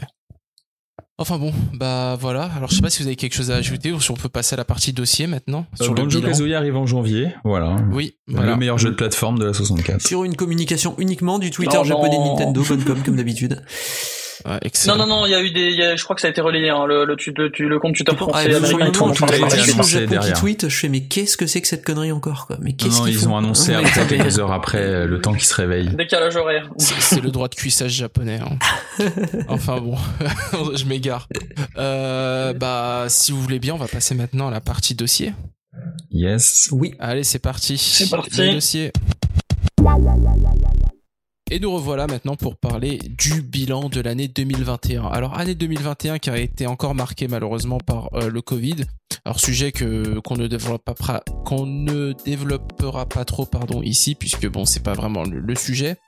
Euh, mais euh, il y a encore eu des retards, il y a encore eu euh, bah, ce fameux message avant les Nintendo Direct qui disait que voilà les dates annoncées peuvent être impactées par le Covid et désolé s'il y a du retard etc. Mais le Covid n'a pas eu qu'un impact euh, sur le développement des jeux, puisque maintenant ça a aussi un impact euh, assez, euh, enfin, plus ou moins direct sur la fabrication des consoles, puisqu'il y a eu aussi des ruptures de stock plutôt marquées au Japon et aux États-Unis, un peu moins en Europe, il me semble. Donc l'année 2021, ça a été une année, en tout cas à mes yeux, petit spoiler sur la conclusion du bilan, en demi-teinte. En demi-teinte parce qu'on a quand même eu pas mal de jeux. Alors parlons-en des jeux, puisqu'on a ouvert l'année. Alors il me semble sur euh, la Super Mario 3D World plus Bowser's Fury, qui est juste un portage de 3D World avec une extension qui fait quoi? Une petite dizaine d'heures peut-être d'un nouveau Mario qui est basé globalement sur Mario 3D World. Euh, et puis ensuite, bah, Nintendo s'est fait euh, plutôt discret, en tout cas en tant que, que développeur éditeur, puisqu'on a eu des jeux, euh, mis à part Metroid Dread, qui ne sont pas, euh, je dirais, des jeux majeurs entre guillemets, même si on a eu des petites surprises comme Game Builder Garage, que, dont on reparlera un peu plus tard. mais Nintendo a quand même assuré, puisqu'ils ont sorti une bonne quantité de jeux, des jeux qui n'étaient pas nécessairement attendus, mais des jeux quand même qui ont été, bah, comme d'habitude avec Nintendo, de qualité, j'ai envie de dire. Bon, spoiler alert, pas tous sont de qualité, on, y reviendra aussi, mais euh, pardon, tu voulais dire quelque chose? Non, je disais, bah, dans les jeux qu'on a eu, on a quand même eu euh, du Mario Golf, on a quand même eu WarioWare, Mario Party, ça fait quand même des, jeux qui remplissent le planning, on va dire. C'est ça. Alors, euh, c'est ça un peu moi le, sentiment que j'ai eu à ce propos. Bon, on va on va rentrer, allez, on va sauter à pieds joints dans le débat. j'ai eu l'impression que Nintendo a plus eu un rôle ici de bah, à remplir, mis à part Metroid Dread vraiment, ça m'a vraiment donné l'impression que Nintendo cherchait à remplir le planning sans pour autant sortir les grosses cartouches. Alors je sais pas ce que vous en pensez. Je vais commencer par Citan. Qu'est-ce que tu en penses toi de cette euh, observation, première observation? Ah, alors Citan n'est pas là.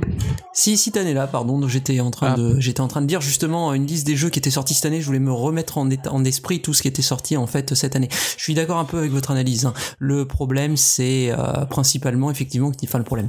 Nintendo effectivement fait du meublage cette année à, en grand, grande, grande partie quoi en fait. C'est-à-dire qu'on sent bien que sur la production de certains jeux, ça prend un petit peu de temps et on a fait venir euh, cette fois ce qu'on pourrait appeler, alors c'est, je veux pas être méchant, mais c'est un peu les seconds couteaux quoi. On fait une petite extension à Mario, euh, Mario 3D World comme tu le dis, qui fait une dizaine d'heures et qui est bien en fait, mais voilà, c'est quand même qu'une extension. On sort Famicom Detective Club qu'on traduit pas, bande de lâches. Ensuite, on, euh, on sort Mario Golf. Ouais, c'est vrai que j'ai ça aussi. on sort Mario Golf qui est un qui est un bon jeu de golf, qui est amusant et tout, mais je, je, je comprends que c'est pas ça qui fasse que les gens attendent sur le moment. Mario Party revient, il est excellentissime, Lendax peut en parler, enfin on en a fait je pense suffisamment pour voir que c'est pour moi pour le moment le meilleur de la série, mais c'est le meilleur ah, de la série en faisant un remake quoi. Donc euh, c'est c'est aussi un, quelque chose qui est un petit peu, je pense, symptomatique. Pokémon revient cette année, c'est un remake. Il euh, y a que Metroid en fait qui est vraiment, un, on va dire, un jeu inédit pensé à 100%, qui voilà, qui, qui, tape dessus et tout. Le reste qui devait arriver, c'était aussi un remake, ça repousse l'année prochaine, c'est Advance Wars. Il y a eu du New Pokémon Snap, hein. Oui, c'est vrai, il y a Pokémon Snap. Tu as raison. J'ai effectivement mes yeux se posent dessus maintenant, mais tu as raison. New Pokémon mm. Snap, ouais, qui est quand même un nouveau, là pour le coup, qui est un nouveau jeu, etc. Mais c'est une année un petit peu plus faible que ce que je pense on pouvait espérer par rapport en fait à l'habitude. Après, le gros morceau de l'année, c'est pas un jeu Nintendo. Pour moi, c'est Monster Hunter Rise, quoi. Mais c'est pas un jeu Nintendo. Mais c'est une excuse. Ouais, c'est Et Shin Megami Tensei 5. Et oui, c'est vrai, Shin Megami Tensei 5. La place a été laissée un peu à ces jeux-là, je euh, pense.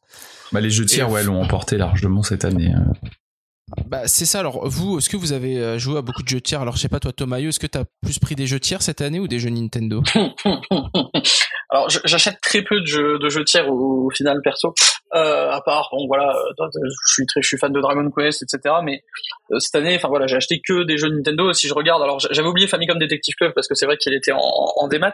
Mais si je regarde ce que j'ai acheté sur Switch, voilà, j'ai pris Mario 3D World, j'ai pris Mario Golf, j'ai pris Skyward Sword HD, WarioWare, Metroid Dread et Mario Party, quoi. Donc vraiment, moi, disons que personnellement, j'ai pas besoin de plusieurs gros jeux dans l'année, donc souvent je me contente d'un gros jeu. La Metroid Dread, ça m'a, enfin, c'était très bien pour moi. Et après voilà, moi par exemple, je sais que WarioWare, je sais qu'il y a pas beaucoup de gens qui vont dire que, enfin, que c'est un bon jeu. Enfin, en tout, enfin, il est bon, mais en tout cas, il y a pas de gens qui vont, de personnes qui vont vraiment le mettre en avant. Euh, personnellement, euh, depuis la sortie, euh, je joue toutes les semaines parce qu'il y a un mode. Ouais, mais il est excellent d'ailleurs sur la partie online. il y a un mode online. Il y a un mode online où en gros il y a un défi différent toutes les semaines avec des persos imposés. Et vraiment, moi, c'est mon toutes les semaines, je joue à WarioWare pour faire, parce qu'en gros, quand on est dans les 20% euh, des meilleurs joueurs, on débloque des meilleures récompenses, etc. Euh, depuis le début, depuis la sortie du jeu, à chaque fois, je vise mon top 20% et je, je fais le, le, défi toutes les semaines et voilà, ça me ça m'occupe un peu du temps. Pareil avec Mario Golf où euh, tous les mois il y a des personnages à débloquer. D'ailleurs, on est le 29 décembre, va peut-être falloir que je m'y mette pour débloquer sur le mois de décembre parce que je l'ai pas fait. Mais enfin voilà, donc j'ai des jeux qui m'occupent comme ça un peu en, en fil rouge. Et à côté de ça je vais avoir un gros jeu sur lequel je vais jouer. Et après moi personnellement je sais que j'achète euh, enfin surtout en ce moment euh, cette année j'ai acheté pas mal de de rétro pas mal de jeux DS euh, GBA etc et donc du coup souvent je me fais un gros jeu avec des jeux en fil rouge derrière. Et personnellement ça me suffit. Donc c'est vrai que je Shin Megami Tensei j'aurais peut-être pu essayer mais voilà je me suis contenté de, de Metroid Dread en gros jeu cette année. D'accord. Bon, toi, Lendax, je suppose que les, les titres tiers, tu n'y as pas échappé, hein Ouais, bah forcément, j'en ai longuement parlé un peu euh, sur tous les réseaux, un peu partout, mais euh, Shin Megami Tensei 3, euh, le remaster et le 5, c'est pour moi c'est enfin, moi je suis fan de JRPG donc je connaissais pas du tout cette série. J'ai découvert Persona avant de découvrir Shin Megami Tensei. Et puis j'attendais du coup impatiemment le, le, remaster du 3 pour me dire bah allez, je moi j'aime bien les jeux rétro donc j'ai aucun problème à mettre les mains dans le cambouis quand c'est un peu vieillot. J'ai pris une claque monumentale puisque c'est mon GOTY chez Megami Tensei 3, hein, le, qui est un jeu de PS2 donc à la base. Et euh, j'ai voilà, voilà c'est mon GOTY, donc forcément avec avec le 5 qui est sorti en fin d'année que j'ai aussi adoré, euh, bah ça fait une, année énorme pour moi parce que vraiment j'ai deux jeux qui sont potentiels GOTY dans le genre que je préfère. Euh, donc euh, c'est vraiment du très très lourd. Bah en plus, ce qui est bien, c'est que ce sont des jeux qui te mettent euh, des claques physiquement et aussi au sens figuré, quoi. oui, c'est euh, ça. Et puis, ce sont des jeux très longs. Voilà, c'est enfin, le, le 3, je l'ai fait à 100%. J'ai fait toutes les fins, donc j'ai bien mis 100 heures dedans. Euh, j'ai pratiquement mis 90 heures sur le 5 aussi. Donc, bah, c'est vrai que ça fait pratiquement 200 heures sur ces deux jeux tiers versus mes 10 heures de 100% sur Metroid Dread j'ai adoré Metroid Dread, mais c'est vrai que c'était un jeu qui, voilà, sur la durée, c'est très très court dans l'année par rapport aux, longues semaines de jeu que j'ai eu sur Shin Megami Tensei. Ouais. Euh, et toi, Citan, niveau jeu tiers, euh, par ratio jeu Nintendo, jeu tiers, euh, tu te positionnes comment plutôt? Cette année, il y a quand même un peu plus de jeux Nintendo en achat, mais j'ai passé plus de temps, je pense, sur des jeux tiers. Déjà, j'en suis. c'est comme toi, Citan. Ouais. Voilà, j'en suis à 4 80 heures, si je dis pas de bêtises, Monster Hunter Rise, j'ai pas tout fait parce que à part les extraterrestres qui disent au bout d'une semaine il y a pas de site contenu parce qu'ils ont mis 150 heures dans le jeu, bon bah voilà, moi je fais pas ça dans les jeux généralement. Donc euh, moi je trouve qu'il y en a assez parce que là avec le nombre de monstres gratuits qu'ils ont rajouté avec un pote, j'y joue principalement avec un pote parce qu'il adore aussi et on joue à deux et quand il est dispo et du coup euh, là on en, il nous reste encore, et je vais dire de bêtises, 8 monstres, 8 monstres dans Monster Hunter avec les claques que tu te prends arriver à un certain niveau tellement ils sont forts, tu vas y passer 30 heures quoi. Donc euh, grosso modo j'ai 110 heures de contenu, j'ai adoré alors que la série moi Monster Hunter je ne pouvais pas avant. Je trouvais ça trop rigide, trop lent, trop chiant, trop compliqué. Enfin, tout ce que tu veux. J'ai fait l'effort avec Monster Hunter Rise qui est quand même plus accessible et là, c'est la révélation. Donc ça c'est vraiment trop bien, du coup j'ai adoré. J'ai passé beaucoup de temps dessus, j'ai passé pas mal de temps sur WarioWare, effectivement je rejoins Tomayo sur Inendax sur la partie online qui est extrêmement réussie. Mais vraiment extrêmement réussi à ce niveau-là. Le défi est bien pensé, c'est fun, c'est accessible, c'est toujours varié, tout. Enfin bref, c'est excellent quoi. Leur système de jeu est excellent sur la longueur. Je pense qu'effectivement c'est un jeu que les gens ne, ne, mettront pas dans les tops parce que c'est entre guillemets un petit jeu. Je l'ai bien vu au N Awards. Quand j'ai fait les N Awards, j'ai bien vu que c'était pas du tout dans les tops WarioWare. Et enfin, il me restait après en jeu de l'année où j'ai vraiment adoré, qui est mon jeu de l'année à égalité avec un jeu sur un autre support, j'en parlerai plus dans le tour d'horizon, mais c'est euh, Metroid Dread, moi. J'y ai passé euh, combien de temps sur Metroid Dread? 18 heures à peu près en tout pour le moment, euh, pour aller au bout, j'ai pas tout en fait parce que je suis quelqu'un qui prend beaucoup son temps en fait dans, dans les Metroid. Du, du, du coup, t'as fait un seul run et t'es, en train voilà, de chercher c'est ça. J'y vais tranquillement sur le 100% après. j'ai fait qu'un seul run et tout. Je suis un peu moins dans le délire, alors que les Metroid 2D sont depuis quelques temps conçus pour ça, dans le délire du speedrun, parce qu'ils sont quand même conçus pour ça. Ça se voit dans le level design et tout. Oui. Alors, le, le, le, truc personnellement, parce que bon, personnellement, pas pareil. Euh, Metroid Dread, c'est mon goût aussi. Euh, les, les, les, précédents, les speedruns étaient très compliqués à faire. Enfin, je pense notamment à Zéro Mission, qui avait des conditions de déblocage, mais ouais, genre, genre je pense que j'arriverai jamais à faire ça de ma vie. Euh, finir en moins de deux heures et demie avec 100%, euh, finir avec moins de 15% des items, ou du coup euh, tu te fais tuer dès que dès que tu te fais toucher deux fois. Enfin, c'est vraiment compliqué. Là, sérieusement, personnellement, donc j'ai fait le mode normal, j'ai fait le 100% sur le mode normal, et après j'ai fait un run de moins de 4 heures le run moins de 4 heures, euh, il se fait vraiment très très facilement. Tu prends en, gros sans prendre aucun euh, raccourci ou en cassant entre guillemets le level design classique du jeu, en suivant le chemin tracé, t'arrives à faire du moins de 4 heures euh, facilement. Donc c'est le, le, jeu est vraiment très permissif à ce, sur ce point de vue-là. les conditions de déblocage, enfin faire du moins de 4 heures sur le sur le scénario, une fois que t'as fait le jeu une fois et que tu connais bien les patterns des boss, etc. Ça se fait vraiment très facilement. Donc sur ce point-là, j'ai pas encore attaqué le difficile, ça arrivera euh, prochainement, mais euh, vraiment le, le moins de 4 heures est accessible euh, dès que t'as un peu de, de connaissances en jeu vidéo. Oui, à ce, niveau-là, c'est impressionnant au niveau de level design, le boulot réalisé par Mercury mais pour moi, assez exceptionnel à ce niveau-là. hein. C'est vraiment du très très très très haut niveau dans le jeu. Je, je, je, je sais pas si vous avez vu d'ailleurs, mais il y a alors personne, enfin quelqu'un que je connais avec qui je discute un peu sur Discord, euh, un streamer sur Twitch qui a fini euh, qui a fini le jeu les yeux bandés hier, qui a terminé le, le boss final, donc il a fait tout le jeu sans sans écran en fait. Il Wow. avait un masque sur les yeux, juste avec le son, il a réussi à finir le, le jeu. C'est le premier à avoir fait le, le, le speedrun les yeux bandés et c'est quand même assez. Il a vraiment eu du mal sur le boss final parce qu'il y avait pas beaucoup de sons qui indiquaient quel type d'attaque il faisait. Et du coup, il a analysé genre quelle probabilité après chaque attaque il faisait une autre, etc. Enfin, c'est vraiment impressionnant. Mais l'intégralité du jeu les yeux bandés, quoi. C'est c'est faisable. qui font ça? Sans doute. Les ouf. non mais c'est vrai que c'est là de ce niveau-là, c'est puis le, le plaisir de manier s'amuse dans Metroid Dread est exceptionnel. La jouabilité Ah est ouais, vraiment ça, mais la meilleure contre, jouabilité de l'année, c'est ce jeu-là Oh. par contre. hein. Clairement de loin, Ah ouais, c'est de large. c'est quand tu bouges Samus, le fait rien que de la bouger, c'est tellement la bonne vitesse, la bonne inertie, c'est incroyable d'avoir réglé ça à ce Mm. niveau-là. Ils se rendent pas compte, les gens plaisir. ils font oui, c'est un Metroidvania comme les autres. Non, non, dans les autres, le plaisir de contrôler le perso, il va pas à ce niveau-là en fait. Non, en plus, bah, moi, j'ai, même le suis- travail sur les animations Ah, et tout. ouais. moi, j'ai fait Euh, tous les épisodes de chose. Destiny. Parce que j'en avais jamais fait avant. Ah oui. Donc, euh, j'ai vraiment eu toute l'évolution de la série euh, dans l'ordre. Et waouh! Quand j'ai posé Ouais. les mains sur Dread, j'ai lancé, j'ai dit dans mode, ah d'accord, c'est, et donc Ah, ça? c'est- vrai que la T'as fait, aussi le 1 et le 2 Euh, ouais, ouais, ouais. Enfin, Ah j'ai ouais, pas fait le, alors le 2, je l'ai pas fait sur Euh, Game Boy, hein, je te rassure. Je Ah les oui, ai fait fait le dans leur meilleure 3DS. version. hein. Donc j'ai fait zéro mission, après j'ai fait l'épisode 3D, je les ai fait dans l'ordre chrono. Euh, malheureux- malheureusement pour moi, j'ai fait Other M. Euh, C'était un, Ah, un oui. malheureux souvenir, mais, mais qui va être euh, effacé de ma jeu, mémoire. pire, pire, Bien, pire jeu de la série, je préfère, euh, je préfère largement Federation Force à Ozerem. C'est un autre débat. Ouais. Ah, Non, si mais, Tom, euh, si me l'avait vendu, hein, Fédération. Force il peut faudrait se qu'un faire en jour, coop, on pourrait je le fasse. faire d'ailleurs parce que c'est vraiment Fédération Force en coopération, c'est vraiment vraiment excellent Ouais, en fait cool, parce hein. que il serait c'est un jeu. Alors j'avais lu les tests, tout se répète, mais il y a aucune mission qui ressemble à la précédente. Mais comment ça peut se répéter du coup Enfin bref, des conneries dans les tests hallucinantes des gens qui ont fait la première mission, grosso modo qui se sont arrêtés là ou qui ont joué le jeu tout seul comme des idiots.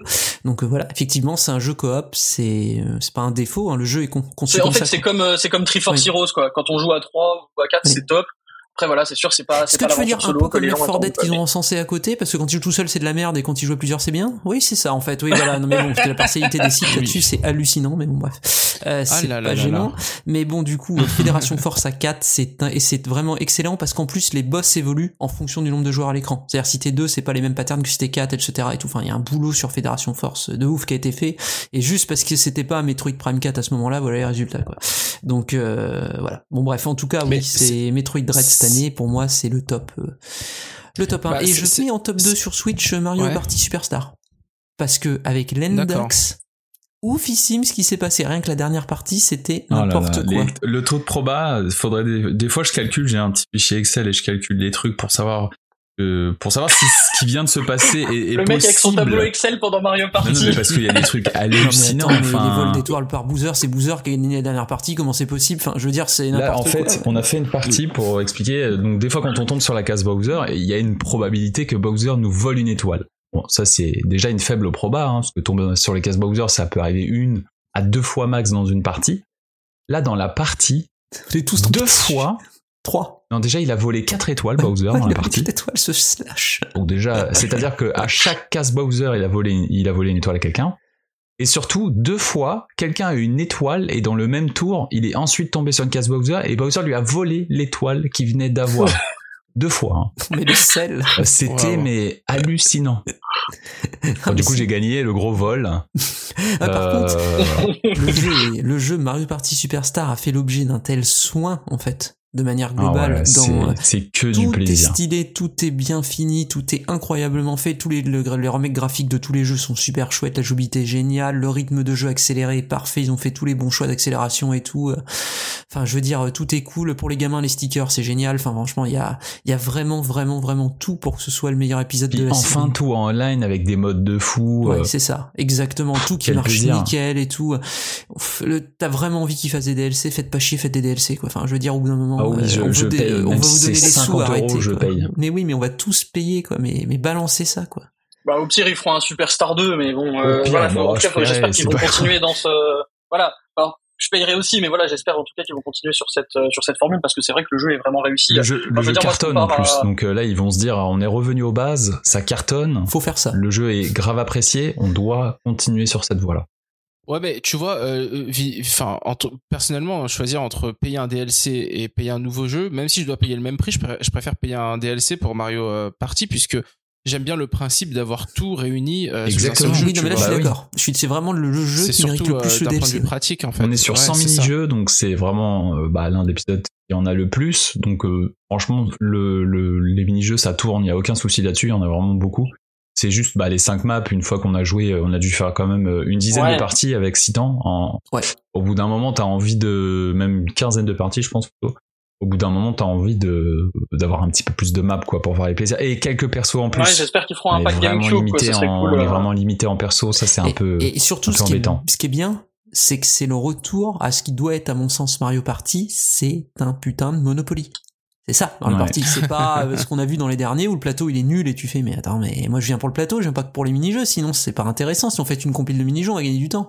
Mais c'est, vaut mieux, et le pla- les plateaux sont Ah, c'est ce qu'ils ont fait sur Mario Party oui, c'est ça, 100. c'est hein. qu'ils ont fait Oui, ça sur la, moment, ils étaient sur la DS, ils sont venus à Enfin, sur la ça. 3DS. Alors que les gens ils veulent des plateaux, ce qu'ils veulent c'est les retournements de Non, situation, c'est les casse-boozers euh, des, des trucs, c'est le fait que le poisson il change d'étoile 15 fois dans le même tour. Enfin, c'est ça que tu veux dans Mario Party, c'est que tu veux qu'il y ait de C'est bien la preuve qu'on n'a pas besoin de maps euh, ultra sophistiquées ou je ne sais quoi, un, truc simpliste avec des mécaniques euh, vraiment euh, intéressantes sur chaque euh, map, comme c'est le cas là, puisque c'est des maps issues de Mario Party 1, 2, 3.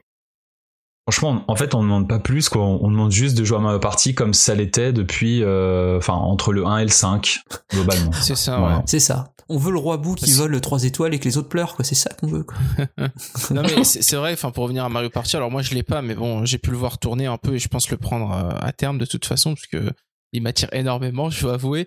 Mais le truc en fait, euh, je pense que Nintendo s'est égaré dans deux choses, c'est que d'une part ils ont essayé de complexifier les plateaux à un moment où euh, le truc c'est que les plateaux n'étaient plus lisibles en fait. Moi je me rappelle de Mario Party 7 et 8. euh, Enfin, t'a- t'avais des moments où tu comprenais pas en fait ce qui se passait, t'avançais limite au pif, ou alors il fallait que tu, tu scannes tout le plateau pour essayer de calculer tes coups, ce qui faisait chier tout le monde et casser le rythme un peu du jeu.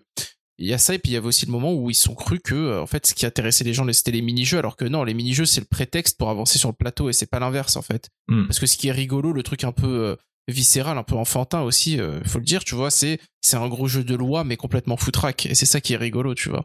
C'est euh, c'est comme quand tu joues au Monopoly, le truc marrant, c'est de posséder des rues, etc., en fait. C'est pas... euh, Enfin, les cartes, etc., ça apporte du piment au jeu, à la partie. Ça fait que c'est pas ennuyant. Mais si t'avais que des cartes, tu te ferais chier, en fait. Ouais. Donc, donc bon. C'est juste le petit truc que je voulais préciser. Alors, euh, bah, ouais, vous l'avez bien précisé quand même, c'est que, enfin, pour en revenir à Metroid, c'est que ça a été quand même euh, 2021 l'année du retour de Metroid, ce qui est euh, énorme. Metroid qui est 2D, hein, déjà je bien. précise. C'est bien d'avoir eu la lumière que sur Samus aussi, d'une certaine ça. manière. Et ça, ça a été à mes yeux une grosse réussite. Et je pense que de toute façon, d'un point de vue critique, mais même d'un point de vue vente, euh, le jeu s'en est très bien sorti pour un Metroid, hein, euh, j'entends. Euh, mais ça a aussi été, à, à mon avis, l'année, et vous me dites ce que vous en pensez, euh, d'un retour. En fait, j'ai l'impression que les, la première partie euh, de vie de la Switch, donc euh, on va dire les, les 4-5 premières années, c'était très orienté sur, euh, comment dire, la philosophie qu'il y avait derrière les jeux qui sortaient. C'était un peu, euh, comment dire, euh, une nostalgie de l'époque jusqu'à la 64 en gros. Donc par exemple Breath of the Wild c'est un gros, euh, enfin c'est un gros remake entre guillemets de Zelda, Zelda 1, ouais. etc. Euh, on a eu euh, la Switch Online Nintendo Super Nintendo. euh, on a eu le retour de Fire Emblem. euh, bon alors Fire Emblem c'est une formule moderne, mais ce que je veux dire par là c'est que c'est que c'est des licences qui avaient commencé à l'époque de, de la Nintendo, etc. Donc c'était une console, on disait ça parle aux trentenaires parce que c'était des jeux qui venaient bah, d'une époque où les trentenaires étaient gamins. Mais j'ai l'impression que là, C'est il y a comme s'ils avaient tout reboot. hein. C'est ça. Pratiquement. Mais, mais là, j'ai l'impression qu'il y a un changement qui se fait petit à petit. Euh, c'est que, enfin petit à petit, surtout depuis cette année, c'est que maintenant on a plus des jeux euh, qui rappellent un peu euh, bah, l'époque GBA, Oui. euh, l'époque euh, Nintendo DS, puisque là on a eu le retour de Pokémon, retour de Metroid 2D dans une philosophie Et qui bientôt est assez Advance proche, Wars. euh, bientôt Advance Wars. Et bientôt. Golden Sun. Ah non, non, ne me faites pas espérer un Golden Sun. mais il y a Ah, moi, j'espère Academy toujours, aussi, hein. de la DS qui est revenu là. Bien sûr. non, il y a Cerebral Academy, bien Le sûr. Bon, euh, on Ouais, on a eu Kawashima euh, l'année dernière, je. Pokémon Snap aussi, euh, bah, c'était un peu l'idée de la Pokémon 64 Snap. aussi. C'est ça, mais revenait. 64. Moi, c'est ce que j'appelle la 64 deuxième partie. C'est la 64 qui parle aux enfants et qui découvre le jeu vidéo à ce moment-là, tu vois. Mm. Euh, c'est pas comme les Zelda Ocarina of Time qui parlaient aux gens un peu plus vieux, même C'est si sûr. les enfants y ont joué heureusement. Euh, bah, il y a eu le retour de WarioWare aussi. Enfin, Oui. WarioWare qui le voyait revenir comme ça, surtout dans un excellent opus aussi bon. Euh, donc, moi, j'ai l'impression qu'il y a un peu aussi euh, cette euh, bah, une espèce de tendance euh, à un retour euh, à des jeux qui sont un peu plus récents et j'ai l'impression que la Switch quelque part récapitule un peu euh, ce qu'on a connu euh, dans le passé euh, sur un temps de plus court en fait, en sautant à la GameCube pour des raisons Ouais, que. D'ailleurs, c'est drôle que tu dis ça, mais si- Bah. on pourrait se dire aussi que c'est un peu des jeux qui seraient sortis euh, normalement sur la 3DS et qui, euh, si, si on n'avait pas de console hybride, on aurait eu une année extrêmement vide sur la console de salon. Parce que finalement, Ouais. ce sont des jeux qui, qui auraient pu sortir sur euh, la 3DS ou en tout cas euh, sa, sa, sa suite spirituelle s'il y en avait une. Donc euh, c'est vraiment l'année portable en fait finalement euh, de ce côté-là. sur. Nintendo. Perso, perso, je pense pas qu'il y ait vraiment de, je, je pense pas qu'il y ait vraiment de calcul de, de, de période ou je ne sais quoi. Je pense juste qu'ils ont, ils ont entre guillemets fait leur euh, leur boulot sur les, les licences les plus populaires qu'on a l'habitude de voir depuis la NES. Enfin voilà, on a eu le, on a eu le, le, le Mario 3D, on a eu le, le, le Zelda, etc. Et je pense que du coup, par la force des choses, vu que la Switch cartonne et qu'elle a un cycle de vie qui va être assez long, ils se sont retrouvés entre guillemets obligés d'aller sur des licences qui étaient peut-être moins porteuses à la base et qui aujourd'hui nous nous font plaisir parce que du coup c'est des licences justement qu'on a connues et qui entre guillemets marchaient moins. Euh, Voilà, Metroid ça vend moins, en, tout cas euh, à, l'époque ça vendait moins que du Mario ou du Zelda et aujourd'hui bah voilà on se retrouve avec un Metroid Dread qui bah, j'ai l'impression qu'il c'est si- on n'a pas encore les chiffres je crois mais 800 000, euh, de ce qu'on a l'impression voilà euh, 800 000 aux enfin, on n'a pas les États-Unis chiffres sur le tout de lancement. euh, euh, voilà, en chaud. mondial. Mais voilà, je pense que globalement, ça va être le, le Metroid le plus Ouais. vendu euh, depuis Oui. l'existence de la licence, quoi. Donc, euh, Ouais. je pense que voilà, par la force des choses, on s'est retrouvé avec des licences un peu moins porteuses à la base. Enfin, le Mario Party, on l'avait déjà, c'est la suite. Pareil, Mario Golf, on l'avait pas vu depuis. Alors, on avait eu un, un, un épisode 3DS, mais euh, l'épisode d'avant, c'était l'épisode GameCube, pareil. Donc, euh, Ouais, je pense c'est que pour, c'est c'est pour ça que je parlais, tu vois, c'est de, juste parce de que voilà, il fallait qu'ils trouvent autre chose. parce que le Samus Returns 3DS et WarioWare Gold sont sortis en, en fin de vie de la 3DS euh, et en fait c'est vraiment la suite de ces jeux-là quoi. On a enfin euh, sur console euh, Switch quoi.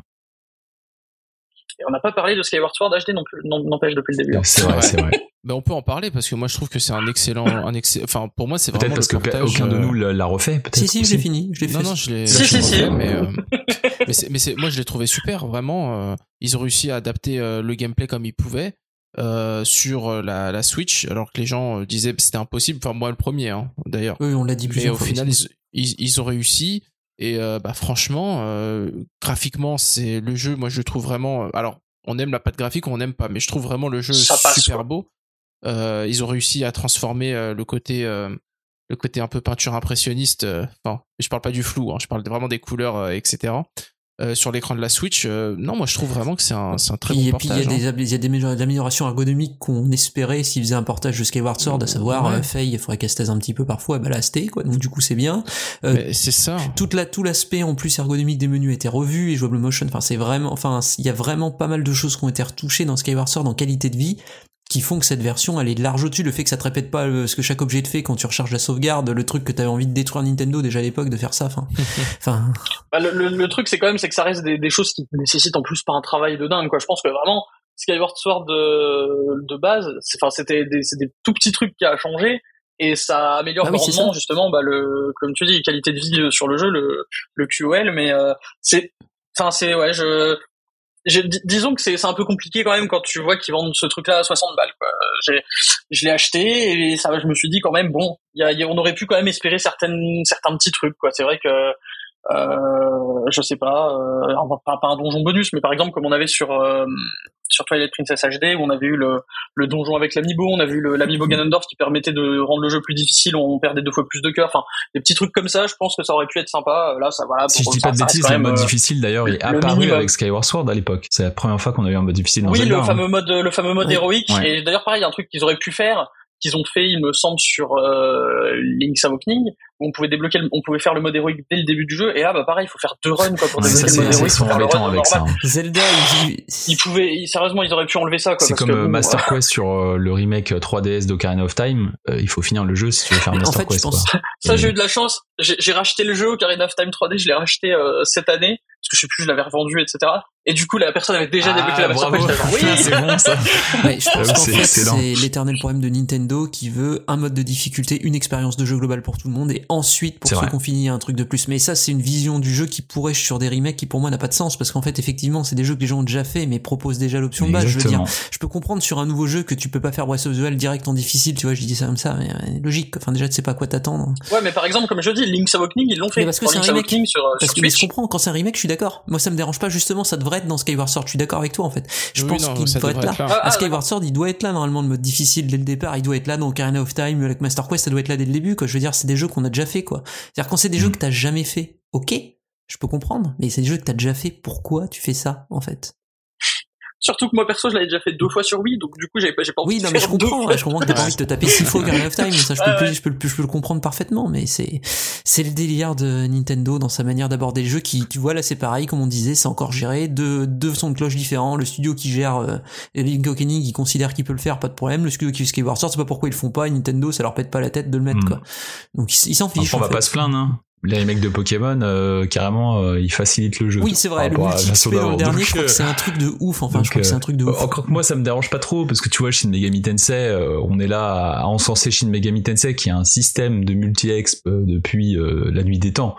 Euh, pour moi, c'est vraiment pas le, le souci. Hein. Et encore, Pokémon Diamant Perle, c'est vraiment un des meilleurs Pokémon euh, pour la difficulté. Vraiment, c'est un jeu coriace et c'est génial. Euh, moi qui suis habitué de la strat et tout, euh, voilà, j'ai réussi à faire une run euh, Nuzlocke, donc pour laquelle euh, il faut pas trop mourir, sinon c'est on recommence le jeu. Et Les Pokémon restent sur le PC, etc. c'est ça, donc euh, j'ai réussi à faire le jeu en en perdant pas trop, mais j'ai sué euh, vraiment très très fort. C'est extrêmement difficile puisque arrivé à un certain stade du jeu où en fait les, les, les Pokémon sont euh, créés de manière stratégique, c'est-à-dire qu'ils ont euh, ils ont vraiment des statistiques orientées stratégie, ils ont des objets pour rentrer dans cette stratégie.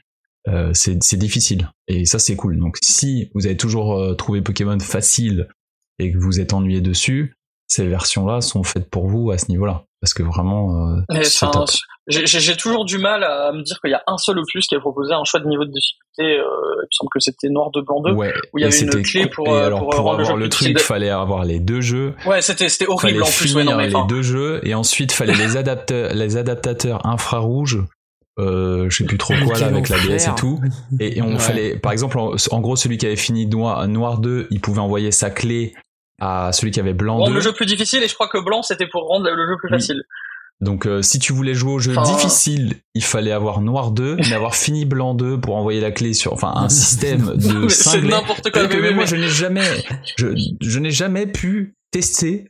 Alors que je suis fan, hein, mais c'est ça, ça demande des conditions tellement abusives. Ouais, ou, ou autrement tu lui fais un action replay. C'est ça. Et j'ai dû faire, j'ai testé en émulation parce que la flemme. On est bien d'accord qu'ils sont Et, un peu fous, quand euh, même, là, en faisant ça. Et c'était génial. Moi, genre l'aventure en mode difficile, elle est, elle est extraordinaire. T'arrives à la première arène, tu te fais péter.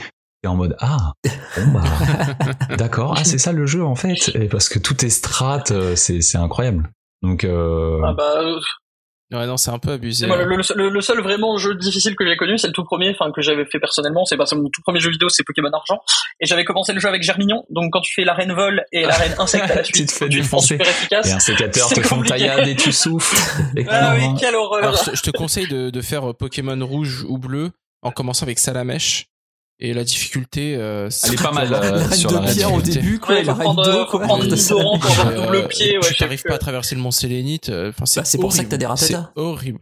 Pardon. Non, mais les ratatas contre la roche, ça fait rien du tout. Quoi. Je C'est- sais, non, c'est je crois qu'il y a aucun horrible. Pokémon euh, qui Non, y a Ah, c'est pour ça. C'est c'est pour ça, je crois qu'au début, au début, quand tu prends le starter, t'as le professeur Chen qui te dit justement que c'est euh, euh, conseillé pour les joueurs expérimentés, Ouais. etc. Donc il dit que c'est le mode dur, ça la mèche, c'est le avaient- mode, enfin c'est pas dur, c'est le bleu, Ouais. c'est, enfin Carapuce c'est facile, normal pour le vert et dur pour le rouge. C'est ça. Et euh, si- sinon, t'as la version, enfin, juste, je, je, je ferme cette parenthèse avec la version débile euh, qui est euh, la version euh, jaune que je déteste. Avec, oui, Pikachu, oui, c'est vrai.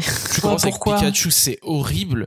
Et après, tu récupères les starters et le jeu, tu lui roules dessus, mais genre. euh, Alors, pour en- la petite anecdote, euh, sur Pokémon Jaune, ils avaient rajouté des férocinges à la route à côté de Jadiel Oui, pour aller euh, péter, ouais. pour Ouais. justement permettre d'avoir une attaque combat, de faire des balayettes à Onyx.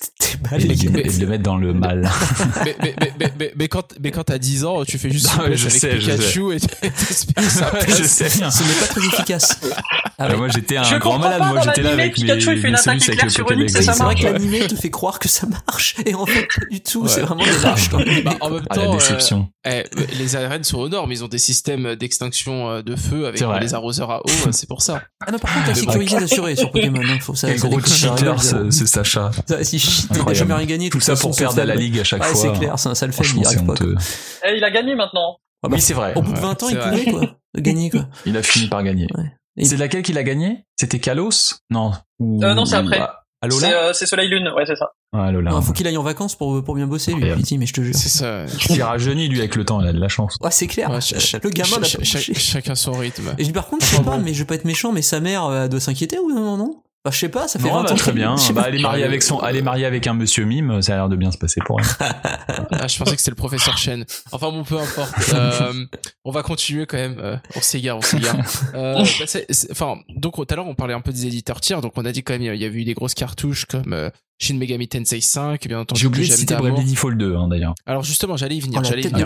on a eu aussi, euh, Bon. voilà, justement. Attends, eh, spoilez pas, spoilez pas. On a eu Monster Hunter Rise aussi comme grosse cartouche, mais on a eu aussi ces jeux euh, qu'on attendait tous et qui ont été un peu décevants. Alors il y a Bravely Default hein, évidemment, il y a aussi No More Heroes 3 pour certains. Alors attention, je sais qu'il y a une fanbase qui va vous dire c'est pas décevant, c'est génial, tu peux faire des, des popos euh, dans le jeu, etc. Bon, ok, on se calme, mais d'un point de vue objectif, c'est vrai que la qualité n'est pas forcément au rendez-vous. Donc est-ce qu'il y a des gens ici qui veulent nous parler de l'un ou l'autre ou peut-être des deux? Alors je pense que je vais lancer parler d'abord sur Bravely. Ouais. Default 2. Vas-y. Euh, bah c'est forcément euh, ma deuxième crèmerie de, de cœur, Square Enix. Donc euh, un jeu Square Enix égale un achat. Donc euh, Oh toujours là. beaucoup de choses à raconter. Euh, donc j'avais fait, euh, j'avais pas fait Bravely Second euh, parce que bah, à l'époque, euh, je sais pas, c'était un peu bizarre cette suite qui n'est pas une suite mais quand même un peu. Mais du coup, je l'ai faite euh, avant de, de, de faire Bravely Default 2 pour me remettre un petit peu dans le bain. Et j'ai été déçu parce que euh, Bravely Default 2, en tout cas, j'ai été déçu sur la partie narrative, parce qu'en fait, c'est devenu un jeu trop sérieux. Ils ont voulu faire un, un truc euh, assez mature, et en fait, on a perdu tout le côté ultra attachant des personnages avec euh, cette euh, évolution de la relation au cours du jeu, avec des moments un petit peu touchants, etc., des, des trucs un peu rigolos qu'on avait dans les scénettes de Bravely Default et, et. Et ça, ça m'a, ça m'a manqué en fait vraiment parce que je, quand j'ai fini le jeu et j'ai quand même passé 80 heures dessus, euh, j'étais en mode vraiment, je ne retiendrai absolument rien de ces personnages. Ils n'étaient vraiment, euh, en fait, ils étaient ultra classiques comme certains très vieux JRPG. Et, euh, et du coup, j'ai jamais réussi à avoir beaucoup de compassion pour ce qui se passait dans le jeu à cause du fait que j'étais un peu trop éloigné euh, des personnages. Cependant, je, suis obligé de, quand même valoriser le système de combat qui est toujours euh, incroyable. Vraiment, ça reste la force du jeu. Moi, j'ai eu beaucoup de mal avec la direction artistique. Euh, Il y a un côté plastique euh, qui me dérange énormément. En fait, on a perdu le côté chibi euh, tout mignon euh, qu'on avait euh, sur les premiers, et ça, ça me, ça me dérange aussi. C'était très bizarre en fait. Ça faisait une espèce de poupée euh, plastique inanimée. Bah, moi, ça m'a donné l'impression qu'ils essayaient de faire un truc à la Link's Awakening, mais euh, c'était un peu raté, quoi. Mais voilà, c'est ouais, c'est un peu ça. Donc je sais qu'il y a des gens qui aiment bien. Là, c'est vraiment purement subjectif, évidemment, puisque c'est la, la, la patte artistique. Mais moi, vraiment, j'ai pas du tout aimé. Donc ça, plus le fait que c'est devenu trop sérieux pour moi, ça faisait quand même pas mal euh, pour m'empêcher de prendre mon pied là-dessus. Après, l'OST Revo, euh, toujours aussi génial. Et puis euh, dans les autres points noirs, les donjons, vraiment, là, on atteint le niveau du non intéressant. C'est une catastrophe. Et euh, bah, heureusement, il y avait le jeu de cartes à côté. Et un petit mini-jeu dans, dans le jeu. Alors ça, j'adore. C'est vraiment quelque chose que j'aime. L'équilibrage de merde aussi. C'est pas qui a voulu a fait l'équilibrage avec des pics de difficulté assez réguliers comme ça, mais il est pas Bah, les boss, hein, ce ouais, les boss, c'est des murs.